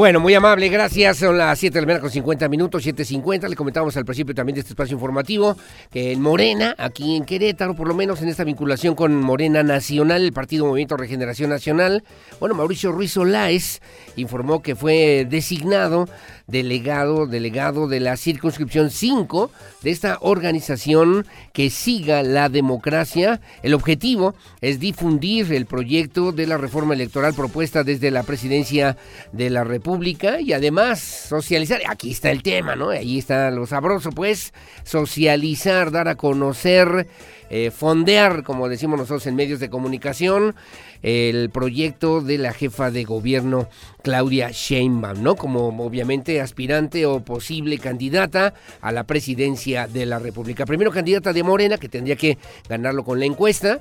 Y bueno, pues también está Marcelo Ebrard, está Dan Augusto López, el secretario de Gobernación. Eh, yo diría Ricardo Monreal, el, líder de o coordinador de la fracción parlamentaria de Morena en el Senado de la República, una posición también importante. Y bueno, aquí en Querétaro, pues ya se están estructurando. Entiendo que, por cierto, de parte de parte de, de Marcelo Ebrar, el coordinador va a ser Arturo Maximiliano. Arturo Maximiliano García Pérez. ¿Se acuerda que fue candidato a la presidencia municipal de Querétaro por Morena? Fue con muchos años también del PAN y también del PRI, también estuvo en el PRI. Y bueno, pues obviamente eh, ya hoy ya más o menos afinando algunas de sus posiciones rumbo a la elección interna en Morena y luego en la elección presidencial rumbo al 2024. Diego Hernández platicó con Mauricio Ruiz Olais y esto fue lo que le dijo. El morenista Mauricio Ruiz Olaez fue nombrado delegado de la circunscripción 5 de la organización Que Siga la Democracia, con el objetivo de difundir el proyecto de la reforma electoral propuesta desde la presidencia de la República y también socializar el proyecto de la jefa de gobierno Claudia Sheinbaum para darle continuidad al proceso de transformación, aseguró el exdirigente de Morena en Querétaro. Este nuevo nombramiento vamos a estar apoyando en la eh, quinta circunscripción que corresponde al Estado de México, Colima, Hidalgo y Michoacán, eh, con la asociación que siga la democracia, encabezada por nuestra presidenta Gaby Jiménez. Estaremos reforzando el tema de la reforma electoral en los foros, en los congresos locales, en las organizaciones civiles, en el, la ciudadanía en general para generar esta conciencia de la importancia de por qué el Instituto Electoral debe de modificarse y fortalecer nuestra democracia en nuestro país. Y bueno, también sumarnos de lleno en esta circunscripción con el tema de la doctora Claudia Sheinbaum. Estamos convencidos que la continuidad de esta transformación política es encabezada por la doctora Claudia. Recordar que la asociación que siga la democracia promocionó el proceso de revocación del Ejecutivo en la entidad con la junta de firmas para que se llevara a cabo. Ruiz Olaez estará trabajando en los estados de Colima, Hidalgo, Michoacán y Estado de México con estas dos encomiendas. Asimismo, en su visita de la jefa de gobierno a la entidad recientemente, con motivo de la conmemoración del día que Andrés Manuel López Obrador ganó la presidencia de la República, fue cuando aún Ruiz Olaez era dirigente estatal del partido. Para Grupo Radar, Diego Hernández. Bueno, gracias, eh, gracias Diego Hernández. Como siempre, atentos al pendiente, son las 7.54 de la mañana. Y bueno, también hay, ahí está, eh, ¿no? En lo que es la reincorporación, integración de las diferentes fuerzas políticas, algún proyecto, proyecto de partido y obviamente que se convierta también en un proyecto de gobierno. Bueno, las 7.54 en Corregidora habrá actualización en las tablas de valores de aquella demarcación. El alcalde Roberto Sosa Pichardo refirió también que pues se le estará ya presentando al ayuntamiento formalmente la propuesta para su aprobación. En este sentido, reiteró también que esto no significa un aumento necesariamente al impuesto predial, pero que sí se están revisando las tablas de valores para que pues no se devalúen también los predios, los terrenos, los bienes y al mismo tiempo se actualicen en este esquema, en este, en este pues, eh, panorama que me parece importante, sobre todo desde el punto de vista patrimonial para las familias de Corregidora. Diego Hernández también con los detalles. Habrá actualización en las tablas de valores del municipio de Corregidora, adelantó Roberto Sosa, alcalde de la demarcación, donde se le presentará al ayuntamiento la propuesta para su aprobación. En ese sentido, reitero que esto no significa un aumento al impuesto predial. Justo ayer tuvimos comisiones con el ayuntamiento, ya pasamos al tema de tablas de valores. La siguiente semana, eh, es mañana tenemos eh, cabildo y vamos a pasar las tablas de valores. Comentarles, no, nosotros hicimos un compromiso hace un año, no vamos a subir ni un solo centavo el tema del predial, cero, ningún ningún incremento al predial. Sin embargo, las tablas de valores, que es un tema del catastro del Estado, lo regula y ya lo es lo que vamos a hacer, pasar el día de mañana. Actualizaciones. Actualizaciones, es correcto. ¿Incrementos de cuánto más o menos? A veces varía, andan entre el 15. Varía, más o menos. 15, 18, depende del rústico o el urbano, tiene que ver con el tipo de predio, pero es la... Asimismo, Sosa Pichardo aseguró que no habrá creación de nuevos impuestos para 2023. Actualmente siguen preparando sus paquetes de recaudación para el próximo año. En ese sentido, el alcalde explicó que el 40% de los ingresos de la demarcación corresponden al pago del predial, cuestión que será importante hacer su pago y que la administración pueda trabajar eficazmente. Para Grupo Radar, Diego Hernández. Bueno, muy amable, gracias. Eh, las 7 con 56 de la mañana, muy amable y gracias también por estar con nosotros en este espacio informativo y gracias, como siempre, por acompañarnos. Bueno, le mando un saludo especial y gracias el día de hoy a mi querido Rorro, ahí de costa a costa. Te mando abrazos y saludos el día de hoy, una intervención quirúrgica que yo también espero salgamos todos perfectamente bien y mejor que nunca, mi querido Rorro.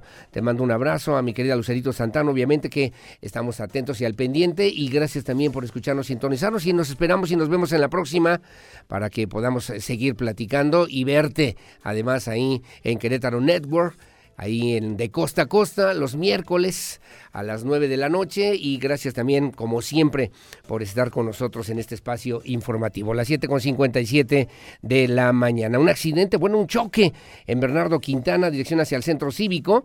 Eh, me están pasando ya algunas fotografías. Está complicado un poquito ahí la circulación hacia el sur de la ciudad de Querétaro sobre Bernardo Quintana para que tome usted sus precauciones en dirección hacia el centro cívico. Estamos con más reportes gracias a Chuchote Muñoz. Hacemos la pausa, 7.57 de la mañana, una pausa comercial. Regresamos enseguida con más. A ver si puedo platicar con la secretaria Guadalupe Murguía, la licenciada Murguía, a propósito de temas importantes, obviamente, que tienen que ver desde esa perspectiva en la construcción de la política interna, con temas que son relevantes e importantes también para Querétaro. Bueno, hacemos la pausa y voy a platicar también aquí en cabina con eh, maestros del Instituto Tecnológico de Querétaro, que obviamente tienen un posicionamiento importante sobre pues esta crisis, este conflicto que se vive en el Tecnológico Regional de Querétaro. 7.58 la pausa, regreso enseguida con más. En estas últimas semanas ha aumentado el uso de la tarjeta. Las noticias que mueven a Querétaro en Radar News Primera Emisión con Aurelio Peña. Continuamos. 107.5 FM Radar y Radar TV Canal 71, la tele de Querétaro.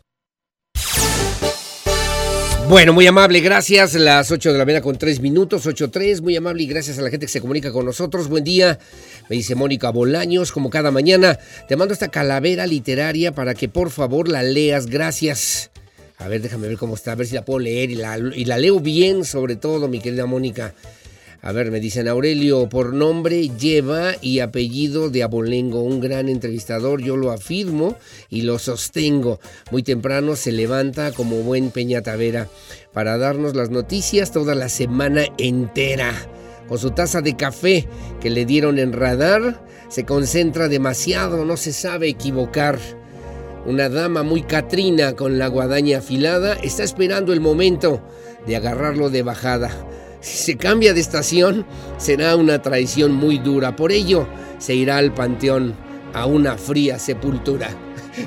Gracias, mi querida Mónica. Oye, y de mi parte, pues ahí te va a ver una ¿Qué le damos también una tacita? ¿Le dimos eh, tacita? Le dimos playera, ¿verdad? Playera nada más a Mónica Bolaños. Muchas gracias, Mónica. Te mando un abrazo y gracias también por las consideraciones.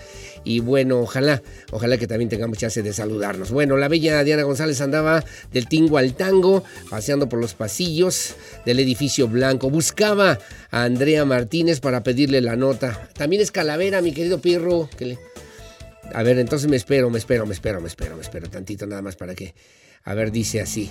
La bella, la bella Diana González andaba del tingo al tango, paseando por los pasillos el edificio blanco. Buscaba a Andrea Martínez para pedirle la nota, que se da un resbalón, pues se le torció la bota. Tanto se la hinchó, tanto se le hinchó la pata, que no pudo caminar. De suerte que Olivia Lara al fin la pudo ayudar la subió en su bicicleta para llevarla volando al hospital más cercano y ya la están valorando. Dice, dice el doctor que es muy grave, que de esta no va a salir, que en este mes de los muertos ella tendrá que morir por fieles seguidores. Ya aprendimos veladores, veladoras para que cure su pata y no le llegue la hora. Bueno, muy amable, gracias de verdad, ¿eh? Gracias también para que nos hagan favor también de sintonizarnos como siempre en este espacio informativo. Saludos a mi querido Andrei Montero, que tengan buen día y gracias también por estar atentos en, este, en esta mañana. la licenciada Rosalba Rodríguez Durán le mando un abrazo y gracias también por acompañarnos. Y aquí andamos como siempre, como todos los días. Saludos a mi querido Samuel Jiménez, que también nos hace favor de sintonizarnos. Don Víctor Landgrave, también me dice impor- oportunidad importante escuchar las noticias de Querétaro, nacionales y del mundo. Buen día en Querétaro, dice vacunarse también contra la influenza es normal en adultos mayores y mujeres embarazadas ya en camino al trabajo, un día tranquilo. Para el tráfico lo esperaba más pesado. Creo que los ciudadanos estamos tomando tiempo, creo que la carga en transporte público es la que más padece al salir, al salir más personas en esos horarios y rebasan el cupo de las unidades. Espero que puedan salir algunos autobuses a otras paradas que también permita un mejor servicio, me dice don Víctor Langrave. Muy amable, gracias. Paso el reporte, Alejandro Altamirano también, muchos saludos. Gracias Agustín, gracias a Claudia, que tengan buena mañana. Y André Montero me decía, solamente para saludar y recordar que si su trabajo o escuela está a menos de 7 kilómetros, utilicen la bicicleta que tienen en casa. Mucho, mucho nos ayudaría, mucho nos ayudaría para mejorar también la vialidad y el servicio en esta ciudad. Bueno, muy amable, gracias. Mientras voy a una información, rápidamente le informo a usted, le comento. También sobre otro tema, el incremento, por cierto, en, las personas que han utilizado ya la tarjeta de Crobús el incremento en la forma del prepago de Crobús. El gobernador Mauricio Curi González también reveló que eh, estas últimas semanas ha aumentado el uso de las tarjetas de prepago por parte de los usuarios del transporte público en la zona metropolitana, ha aumentado hasta en un 20%. Esto en dos semanas desde que arrancó la estandarización de frecuencias en la primera etapa que va desde Corregidora hacia el municipio de El Marqués, particularmente hacia la zona de El Mirador. Martínez tiene los detalles. En estas últimas semanas ha aumentado el uso de la tarjeta de prepago por parte de los usuarios del transporte público Crobús en la zona metropolitana, reveló el gobernador del estado Mauricio Curi González. Esto luego del arranque de la estandarización de frecuencias en la primera etapa que va de Corregidora hacia el Mirador. En este sentido dio a conocer que ya ha aumentado en un 20% el pago de los pasajes con las tarjetas generales pedir a los ciudadanos que ya subió, por ejemplo, el 20% del uso de la tarjeta, que se los agradezco mucho. Ocupamos más, pero vamos eh, sin prisa, pero, eh, pero sin pausa. Es decir, trabajando muy de cerca y trabajando muy de cerca con los ciudadanos, explicándoles qué, qué puede funcionar mejor.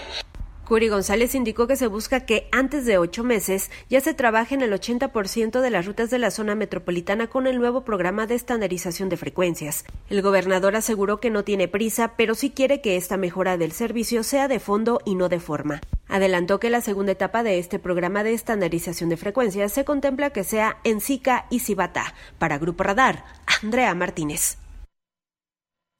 La entrevista Radar News.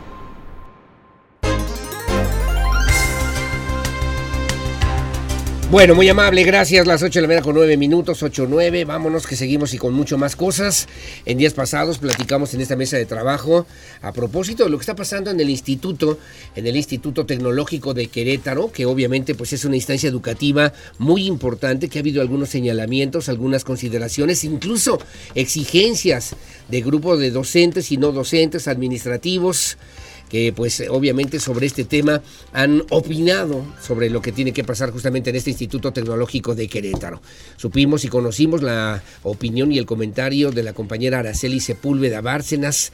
Luego después aquí en esta mesa de trabajo tuvimos oportunidad pues de, platicar, de platicar sobre todo pues eh, con eh, los temas que obviamente ocupan al Instituto Tecnológico de Querétaro y bueno pues eh, llamar la atención de lo que obviamente representa y significa justamente esta misma situación con el maestro Cuauhtémoc Peña con quien hablamos también docentes de este instituto y también eh, pues eh, sobre todo con eh, estos temas del tecnológico de Querétaro. Hay otra versión también sobre lo que está ocurriendo en esta instancia educativa, en este Instituto Tecnológico de Querétaro, que tenemos que también precisar y conocer. Me da mucho gusto saludar en esta mesa de trabajo y le agradezco mucho, gracias al maestro Hernando Chaboya, es maestro en ciencias, es profesor, también fue secretario general del sindicato académico de, El sindicato del tecnológico. de del Querétaro. tecnológico, del Instituto Tecnológico de Querétaro. ¿Cómo está, maestro? Buenos días. Muy buenos días a usted y a todos los que nos escuchan, a todos los que nos observan. Aquí este, pues estamos ahora sí que preocupados por la situación que nos está prevaleciendo en nuestra institución. ¿Qué está pasando en el Instituto Tecnológico de Querétaro en su visión, maestro Chaboya? Quisiera antes, así muy brevemente, decir eh, que su servidor Gracias. Tengo 20 años en el Tecnológico de Querétaro. Tengo una trayectoria de trabajo. Fui subdirector académico 2004-2006 y también me desempeño como evaluador nacional desde el 2006 de programas para la calidad de programas de ingeniería del CASEI. Desde el 2006 hasta la fecha. Sí. Y también he trabajado en proyectos este, autorizados eh, o apoyados por CONACID con la industria aquí en Querétaro. Soy de los pocos profesores que tenemos liderazgo académico y liderazgo político sindical. Ahora, han comentado de diferentes formas, con diferentes versiones de esta problemática que ocupa y que ocurre en el Instituto Tecnológico de Querétaro. ¿Cuál es su visión al respecto, maestro Chaboya? Eh, es muy importante, voy a, espero que el tiempo nos alcance. Definitivamente esto es un problema que debe de ser visto desde sus causas, desde sus raíces. Sí. Quien organiza el comité actual, quien lo empieza a organizar, me llama a mí y me pide apoyo ¿Por qué? Porque yo tengo, esto es una centésima, les digo, de todas las denuncias que tenemos.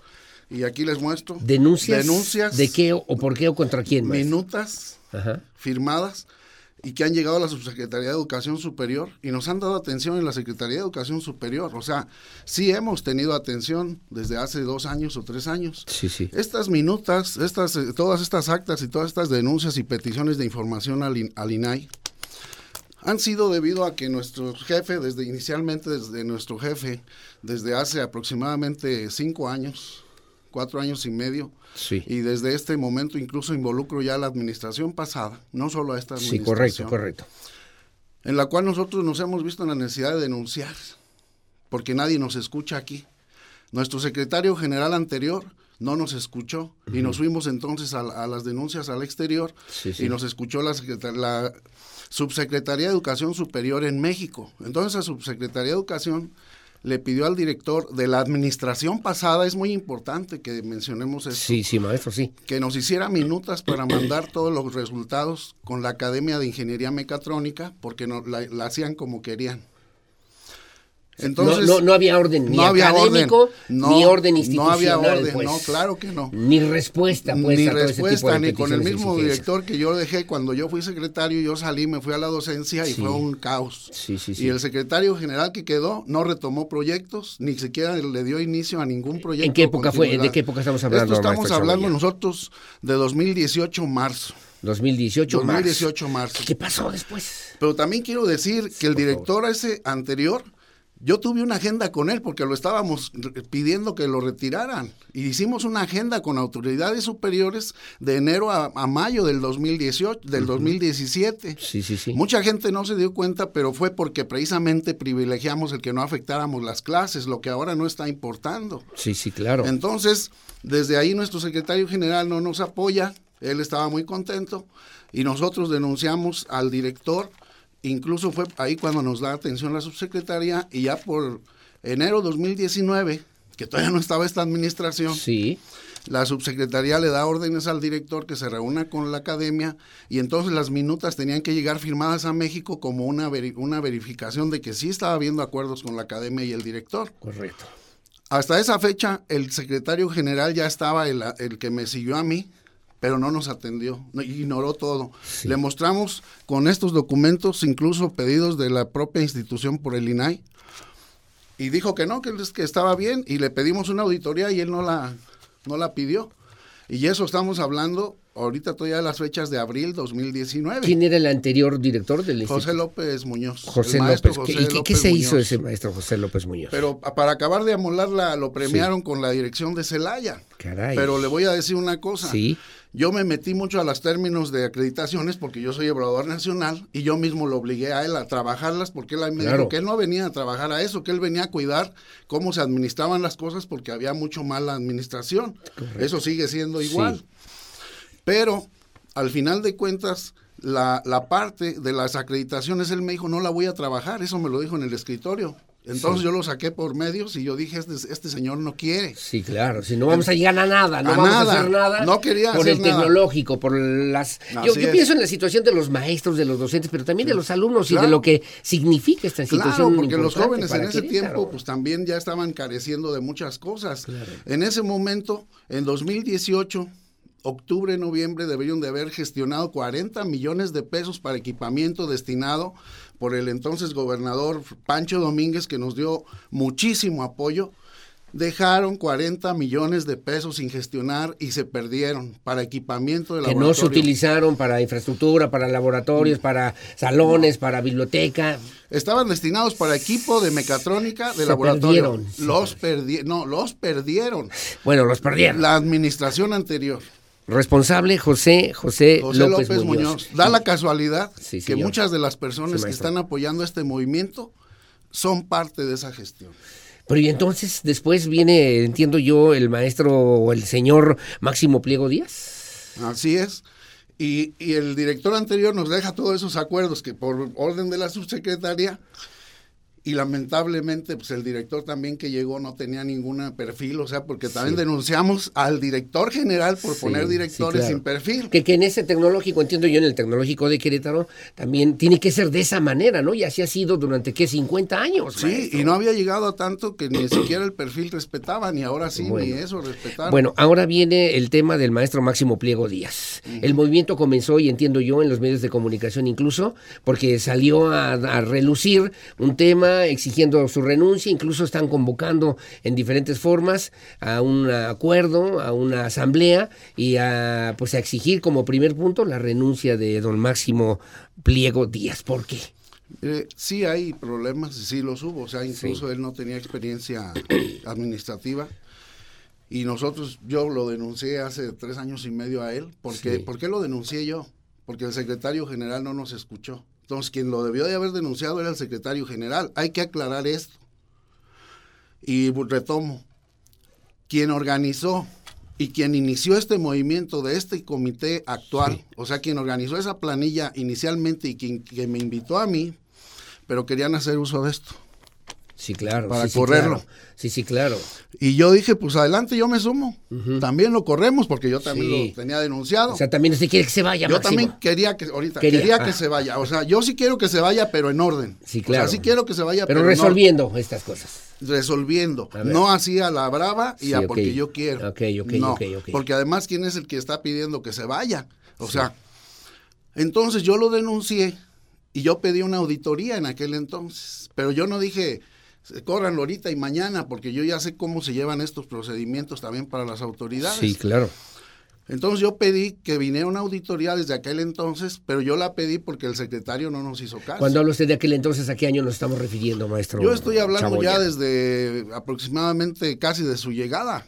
Estamos hablando de 1900, 2019. 2019, mayo, y de ahí en adelante duramos fáciles. ¿Y no este, se ha hecho la auditoría? No, no han venido. Desde el 2019. bueno, vino la pandemia, dos años, ah, maestro. Pero le voy a decir esto. Yo exigí una auditoría por todo lo de las plazas y todo ya por el mes de junio. Y nos contesta el director general a través del INAI, el director general. Sí, sí. Y me dice, lo tengo por escrito, lo tengo aquí por este de todos estos documentos y se los puedo ubicar inmediatamente. Sí, gracias, gracias, maestro. Y nos dice, y me dice, no, a ti no te puedo dar una auditoría, pero si la pide el director, si la pide el secretario general del sindicato y si la pide la comisión dictaminadora, de la cual también el secretario general anterior se metió a la comisión dictaminadora donde se asignan las plazas, sí, sí, claro, ya entendí. muy mal, muy mal. O sea, pero, perdóneme, pero si no me la piden esas instancias, yo no tengo por qué hacer ninguna no tengo, Y, además y ahí nos seguimos Y además es una discriminación, porque yo le dije, muéstrame dónde está eso en un reglamento. tenemos un derecho porque me está discriminando. Pues yo le estoy mostrando la evidencia y usted me dice que yo no tengo derecho a denunciar y que, me haga caso. Entonces ya nunca me pudo contestar porque yo le dije, esto es una discriminación. Sí, claro, sí. ¿Y luego? Pues así seguimos. Y entonces este secretario yo me vuelvo a quejar. Antes de que se vaya el secretario, le digo, deja un posicionamiento para que se vayan los directivos actuales, deja un posicionamiento, di que están mal, pide el rechazo de ellos. Déjale algo a los que vienen, porque yo no sabía quién venía. Sí, sí, claro. Ni lo que pretendían los que me habían invitado. Sí.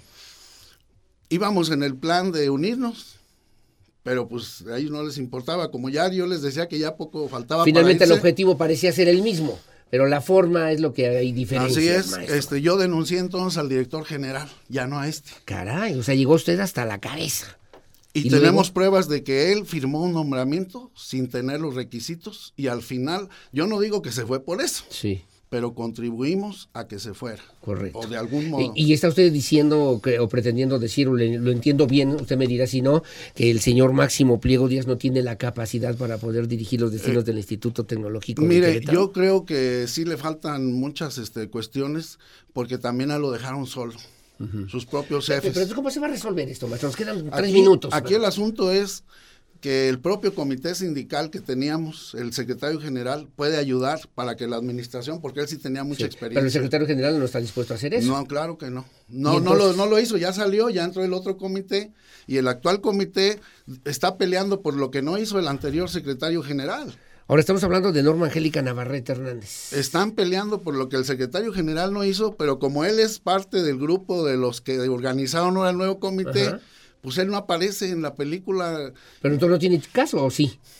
Pues eh, el asunto es que ahorita hay una serie de situaciones que están fuera de orden.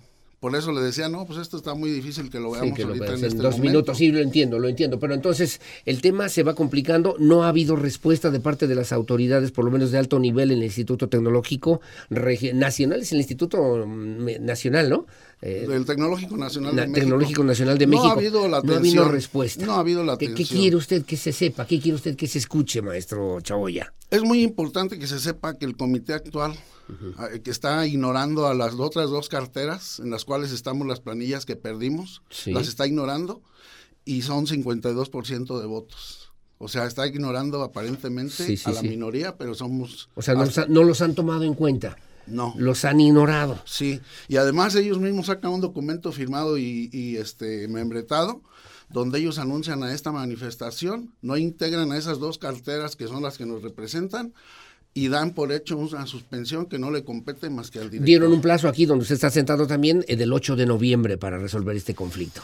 Sí, pero así como están las cosas, pues yo creo que tienen que meterse a hacer una auditoría primero y luego ver qué pasa, porque no podemos, los mismos que intervenimos en los problemas, decir quiénes son los culpables. Ahora, no se trata de la grilla, ¿no? De quítenlo, pónganlo para no, no, sino se trata de saber qué hay con todo eso que está pendiente. En la, Aquí está todas las denuncias que hemos tenido y los actuales compañeros del comité son parte de ese movimiento del compañero que los promovió, que fue el mismo que promovió al otro anterior, ¿eh? O sea, detrás de todo esto hay una misma cosa común. ¿Quiénes? ¿Quiénes? ¿Quiénes? No les quiero dar el nombre porque públicamente no lo veo pertinente, sería tal vez. Pero hay alguien, hay alguien que está Hay alguien y que a mí me invitaron y yo preferí, fíjese. Sí, por favor. Las cosas están muy mal en el TEC de Querétaro, definitivamente el doctor Máximo no, no tenía las herramientas, no tenía el perfil. Sin embargo, nosotros y yo preferí irme a, este lugar donde yo ahorita digo, sí, está bien que se vaya. Sí, sí. Pero hay que hacerlo de, la manera correcta, una auditoría, y vamos a hacer una agenda y todos vamos a vigilar que la, que la respete, que la vaya este, trabajando, pero que seamos corresponsables que no señalemos a él cuando ya hay muchos de los que estaban antes en todo este problema y están protegiendo al secretario general. Y que son juez y parte, por lo que entiendo yo que usted me está Pero prácticamente están ahí, todavía no se mueven y todavía se están señalando a sí mismos. Es una grilla, por lo menos. Puede, puede darse porque no están siguiendo el procedimiento. Intereses políticos, maestro, intereses políticos, intereses de alguien claro, porque hay alguien ahí, hacerle ruido al Hay alguien ahí, hay alguien ahí ¿Quién es ese alguien? Diga, ahorita nadie nos está escuchando. No, puedo decir el nombre porque no es correcto.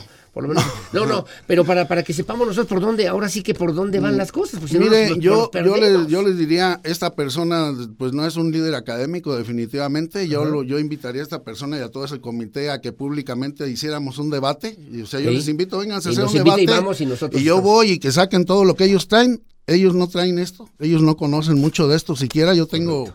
Con esta información es nada más de dos años y medio, pero tengo muchísima más. 50 años tiene el tecnológico de Querétaro. Y la percepción para allá, para sí, para el tecnológico, ahorita la percepción para ellos es que el TEC se entrega excelente. A mí me contestaron, el secretario anterior no hizo un, un este posicionamiento y pues ahora cómo quieren este componer lo que su secretario general que ellos están protegiendo no compuso. A ver, entonces nada más para que quede claro, que se vaya máximo antes o primero que se atiendan y que se haga esta auditoría. Primero que se aclare porque ellos no son quien Porque la auditoría está el maestro Máximo y también los otros Sí, porque ellos tienen mucho que ver en los problemas. Entonces no podemos pedir que se vaya porque yo creo que si se va él también no, se ¿No tiene que, meter la mano a alguien más que no este, sea el órgano interno de control es importante que se presente y autoridades superiores para que determinen quién tiene qué responsabilidades y deslinden Pero responsabilidades. el órgano interno de control es aquí en Querétaro o es No, nacional? es en México. Es en México. ¿Y ya el día está notificado? Ya, Pues ya yo está- no sé, pero yo lo, yo pedí, de- yo, yo los denuncié incluso, a- a- perdón, pero yo voy a decir, yo hasta sí. el órgano interno tengo denunciado.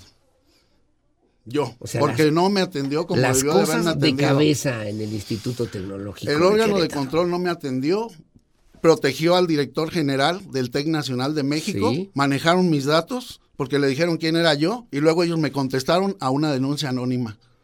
Sí, sí, sí, sí, sí. Yo denuncié al órgano interno de control. Oigan, le pido que si tengamos oportunidad que volvamos a platicar sobre el tema. ¿Le parece Yo correcto? creo que es muy importante, pero yo creo que también es importante resaltar que los compañeros del comité actual, la, la par- la parcialidad que tenemos ahí, no hicieron convocatoria a una reunión de asamblea donde todos pudiéramos decir nuestras ideas Claro, que se escucharan esas voces. y que no se suspendan clases nada más porque ellos hacen un documento y además eso puede tener este también una responsabilidad. también, otras implicaciones y también una responsabilidad importante institucional. Sí, claro que sí. Bueno, maestro Chaboya, Hernando Chaboya, gracias por estar con nosotros, por venir también y platicar y plantear esta problemática que ocupa a los mm, docentes y no docentes, trabajadores, o no sé cómo le llaman ahí, del Instituto Tecnológico de Querétaro, que se atienda este tema de la auditoría, que se resuelvan y que después pensemos en la posibilidad de que haya un cambio también en la Sí, dirección. y además que todos digamos qué estamos haciendo cada quien. Yo estoy proponiendo acciones de la- dentro de esto, que el director ahorita realice ciertas cosas de mejora para nuestra academia y para, para nuestra institución. Después- Hay que aprovechar las oportunidades. ¿Van a volver a perder otros 40 millones de pesos al fin? Pues ahí está, no, pasa no nada, pasa nada. Cabo, nada. cabo luego castigamos al que nos da nuestra gana, y ¿no? ya luego corremos al otro. Sí, Maestro, es. muchas gracias por estar con nosotros. Que tenga Muchas buen día. gracias. Digo, corremos, gracias. sí, como no, ¿verdad? Muchas gracias y yo quedo a sus órdenes. Aquí yo invito al que guste del TEC de Querétaro a hacer un debate abierto. Tiene un teléfono donde lo sigan a usted para que puedan ponerse en contacto. Sí, maestro. tienen mi correo y de todos modos mi Correo. teléfono es el, el correo, el correo, el sí, correo hchagoyag arroba hotmail.com H. Chaboya. Chagoya con G. Chagoya G. Ujú. ¿Ok? Y bueno, pues yo les invito, nosotros también hicimos llegar un diagnóstico a la Subsecretaría de Educación No, me lo Superior pasa, me lo pasa. de los estudiantes, ¿eh? Me con un foro de pasar, me lo estudiantes. puede pasar, ahorita, le, Ahorita nos se lo doy para que Gracias, lo tenga. maestro, maestro Chagoya, que tenga buenos días. Sí, muchas gracias a todos y Al quedamos contrario. abiertos a cualquier duda que Fue secretario general también del sindicato de bueno, del sindicato del Instituto Tecnológico de Querétaro. Hoy con esta versión que también me parece importante que pone sobre la mesa de la necesidad de que se haga esta auditoría, que se resuelvan estos asuntos pendientes que son no más de dos años y entonces le demos paso para ver lo que sigue para el Tecnológico de Querétaro que también merece nuestro más absoluto respeto. Gracias, maestro. Sí, muchas gracias a todos. Hasta Muchas luego. Son las 8.28 de la mañana. Hacemos una pausa. Su opinión siempre la más importante. Regresamos enseguida con más. La entrevista. Radar News. Bueno, muchísimas gracias. Son las 8 de la mañana con 35 minutos, 8.35. Se puso bueno el tema del tecnológico de Querétaro. Vamos a seguirle. Hay más maestros también que obviamente que tienen necesidad de expresar una serie de situaciones. Si hay chance de hacer, si no un debate, sí que por lo menos conozcamos los planteamientos de pues las diferentes partes que integran justamente el tecnológico de Querétaro y que pues tienen que encontrar una solución puntual y efectiva para que pues esta instancia, esta institución educativa pues siga siendo una de las más importantes que tenemos aquí en el estado de Querétaro y por qué no también a nivel nacional. Bueno, a las 8.36 de la mañana está en la línea telefónica y le agradezco mucho, lo planteamos en la mañana la posibilidad de platicar con la secretaria de gobierno, con la licenciada Guadalupe Murguía Gutiérrez y le agradezco que nos haga favor de tomarnos la llamada, sé que está en agenda, sé que está también ocupadísima, licenciada Murguía, ¿cómo está? Buenos días. Aurelio, muy buenos días, con el gusto de saludarlos. Como siempre, gracias, licenciada, por tomar la llamada, platicar con la audiencia de Radar News en esta primera emisión. Y quiero plantearle también eh, la perspectiva, porque entiendo que desde la Secretaría de Gobierno, usted con una larga experiencia también administrativa en la administración pública, ha sido secretaria de Educación, secretaria de Gobierno, diputada federal, senadora de la República actualmente, incluso con licencia. Y bueno, eh, ha ocupado diferentes posiciones que le permiten tener una perspectiva muy importante de lo que hoy por hoy son los grandes problemas que tiene que enfrentar Querétaro. Y me refiero particularmente a esta obra que realiza el gobierno del estado Paseo 5 de febrero, que muchos se preguntan, licenciada Murguía, ¿era necesario? ¿Era urgente? ¿No nos podíamos esperar? ¿Qué beneficios vamos a tener con esta obra significativa para la administración que encabeza Mauricio Curi, secretaria? Pues, Aurelio, el gobernador ha salido muchas veces a comentar esto. Eh, que era fundamental para la modernización de Querétaro llevar a cabo esta obra que se había venido rezagando. Teníamos en realidad una situación que eran, eh, tú sabes que cada temporada de lluvias, la 5 de febrero se inundaba en muchos de sus tramos, era necesario eh, llevar a cabo obras hidráulicas, eh, cárcamos para contener el agua y dentro de estos trabajos, bueno, pues ahora mejorar la movilidad en toda la zona metropolitana de Querétaro. Y se convierte sí en una zona neurálgica porque a pesar de que solamente son 5.7 kilómetros de vialidad, es sin duda una de las vialidades más importantes y la obra como tal, que es una obra de gran alcance, causa inconvenientes, molestias a la población y, y hemos estado saliendo pues desde el gobernador prácticamente todos los días eh, los servidores públicos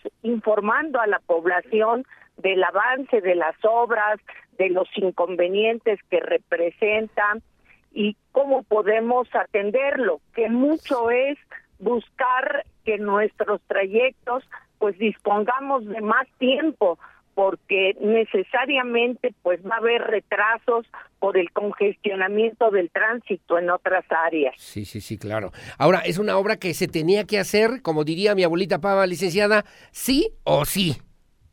Era un rezago en Querétaro.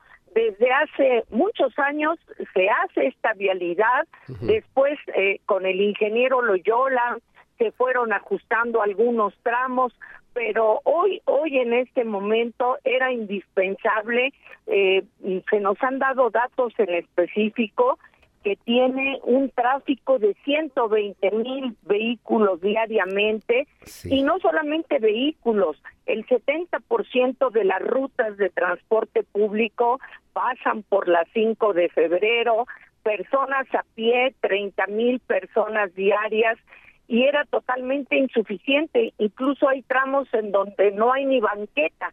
Así se fue quedando a lo largo de los años y con inconvenientes muy, muy graves para la ciudadanía. Sí, claro. Y esas situaciones se tenían que atender a como quiera que fuera, porque hace 30 años, estaba yo leyendo algunas informaciones, Licenciada Murguía, secretaria de gobierno, no se había intervenido, no se había hecho nada de fondo, de fondo. Hay algunas personas que me han hecho favor de llamarme, oye, que pintamos los puentes, oye, que reencarpetamos, oye, que le quisimos arreglar. Sí, pero eran curitas, licenciada, para lo que realmente se necesita en Querétaro, ¿no cree usted? Así es, no se habían hecho obras de fondo, se fue buscando incluso reducir el tamaño, esto es real, de los camellones, de los espacios entre los carriles para dar un poquito más de eh, viabilidad a esta eh, eh, vía, pero realmente habían sido, como tú bien lo dices, curitas, cuestiones cosméticas, atención Así es, y esto es una visión pues que busca mejorar la movilidad y no y no particularmente de, vehículos que eh, como automóviles que posiblemente se pueden eh, resultar muy beneficiados en el tránsito cuando termine la obra, también del transporte público y también del tránsito de peatones, bicicletas, así es que, es una visión integral y usted hablaba hace ratito también, yo me acuerdo de las inundaciones que recorríamos cuando llovía en la colonia obrera, en la colonia industrial, en toda esta zona de la lateral o de la zona paralela 5 de febrero y que alguien tenía que resolverlo de fondo, secretaria, licenciada Murguía.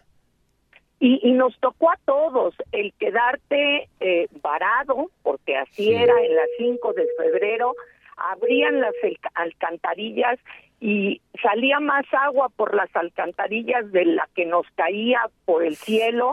Los coches teníamos que hacernos, todavía hace poco, hacernos a un lado porque la inundación era muy, muy importante. Bueno, bueno, pues ahí está este tema. Yo quisiera y le agradezco que hoy nos haya hecho favor de tomarnos la llamada. Yo entiendo que está muy ocupada y que tiene agenda que atender, pero yo también quería platicar del tema de la Universidad Autónoma de Querétaro, Licia Murguía. O sea, es una institución muy importante. Hace rato platicamos con los maestros de Tecnológico de Querétaro. El tema educativo que usted también conoce fue secretaria de Educación en la época del licenciado Francisco Garrido. Y bueno, pues conoce estas perspectivas. ¿Qué, qué, debemos esperar los ciudadanos, las, los ciudadanos, de lo que obviamente significa este conflicto y de qué forma para seguir apoyando, qué va a hacer el gobierno del Estado para apoyar el desarrollo, el crecimiento que necesita nuestra Universidad Autónoma de Querétaro, licenciada? Aurelio, yo veo con optimismo el que se hayan abierto ya las mesas de diálogo entre el grupo de paristas, este grupo que, que se nombró como Facultades Unidas y la Rectoría, porque en, en su origen a mí me parece que la causa es orgánica y totalmente justificada. Un grupo, en principio, de jóvenes que están solicitando el que la unidad de atención a la violencia de género que está en la universidad, pues dé mejores resultados, eh, haya protocolos, se atiendan los problemas que pues se han venido denunciando en parte en la unidad, en parte en este espacio que ellos eh, y ellas hablan como el tendedero, ¿no? Sí. En donde hay una serie de reclamos y creo que hubo prácticamente después de un mes de paro, ha habido primero disposición eh, de la rectora para abrir el diálogo y decir, bueno, pues como muestra de buena voluntad voy a conceder la licencia de cuatro personas que señalan el grupo de las paristas que era fundamental para sentarse.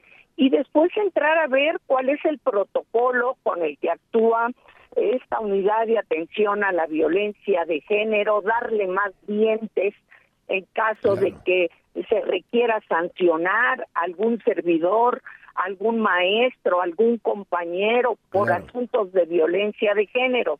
Y creo que va caminando bien y veo con optimismo que el día 3 tentativamente pudieran reiniciarse las clases que creo que es lo más importante para la universidad. No violencia, pero tampoco no impunidad, licenciada Moría.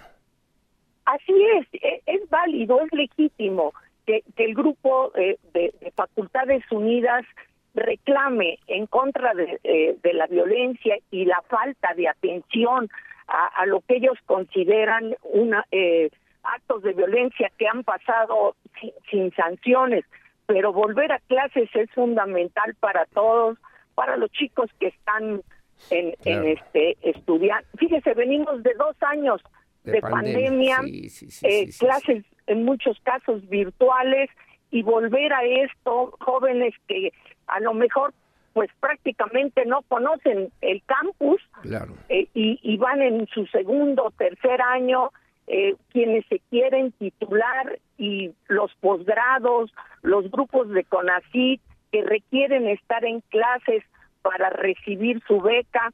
En fin, es fundamental para el desarrollo de Querétaro, la Universidad Autónoma. si no tiene inconvenientes, la voy a estar molestando. Yo sé que está ocupadísima, pero sí que nos haga favor de platicar con la audiencia de Radar News, porque entiendo yo que el trabajo de la Secretaria de Gobierno, Secretaría de Gobierno, es construir justamente esto que tiene que ver con el trabajo político a nivel interior en los 18 municipios incluso, y que obviamente se convierte en una parte muy importante para lo que pues está planteando el gobierno, los gobiernos estatales que también usted conoce muy bien. Vi una fotografía que circuló en redes finalmente, licenciada Murguía, donde está el gobernador del estado, Mauricio Curi González, con el exgobernador Francisco Garrido. En esa época usted fue secretaria de Educación, veo a Mario Ramírez Retolaza, actual oficial mayor, y también a Rogelio Vega Vázquez Mellado. Eh, ¿Cómo se construye o qué tiene el objetivo? ¿Cuál es el objetivo de estas reuniones, eh, licenciada Murguía?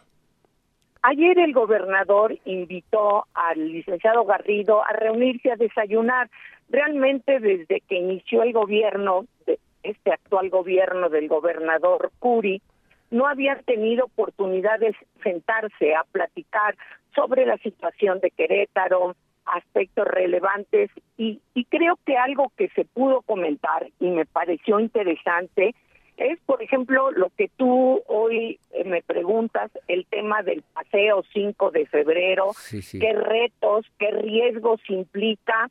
Le preguntó al, al exgobernador Garrido desde su propia experiencia. Acuérdate que a él también le tocó eh, construir paseo, constituyentes. Sí, sí, claro. Así es, paseo constituyentes, exactamente. Sí, sí. Que tuvo, pues, eh, también problemas viales durante muchos meses a toda la zona metropolitana.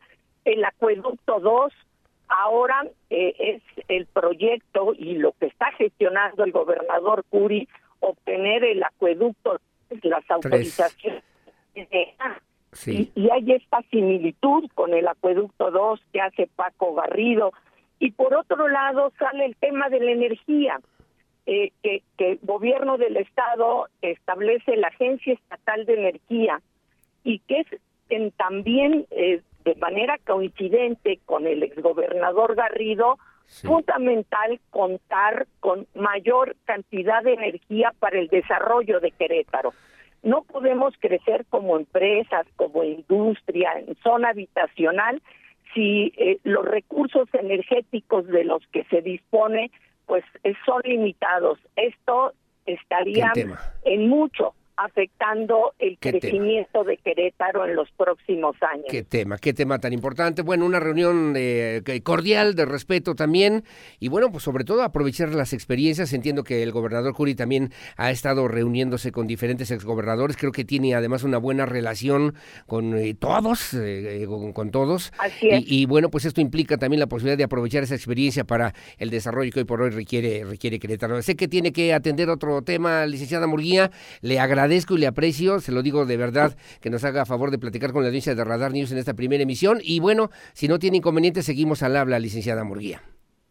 Con mucho gusto, Aurelio. Estoy a sus órdenes. Muchas gracias. Muchas gracias. Pues tres temas eh, relevantes. El tema de Avenida de Paseo 5 de Febrero, el tema de la Universidad Autónoma de Querétaro, que obviamente requiere pues de este acuerdo para que no haya violencia, para que no haya impunidad. Pero luego el otro, la reunión que ya comentábamos en la fotografía que circuló en las redes sociales con el ex gobernador del estado, Francisco Garrido Patrón, aprovechando esas experiencias que sin lugar a dudas enriquecen y nutren el trabajo político y administrativo de los gobiernos. Murguía Gutiérrez trabajó con Burgos en Cronos, luego con Ignacio Loyola fue secretaria de gobierno, con Garrido secretaria de educación, luego fue regidora, regidora, diputada federal, fue presidenta de la mesa directiva del Congreso Federal y después senadora de la República. Hoy, por cierto, senadora con licencia, eh, mientras se encarga de hace un año, desde hace un año, de la Secretaría General de Gobierno en el Estado de Querétaro. Son las 8.50 Hago una pausa, regreso enseguida con más.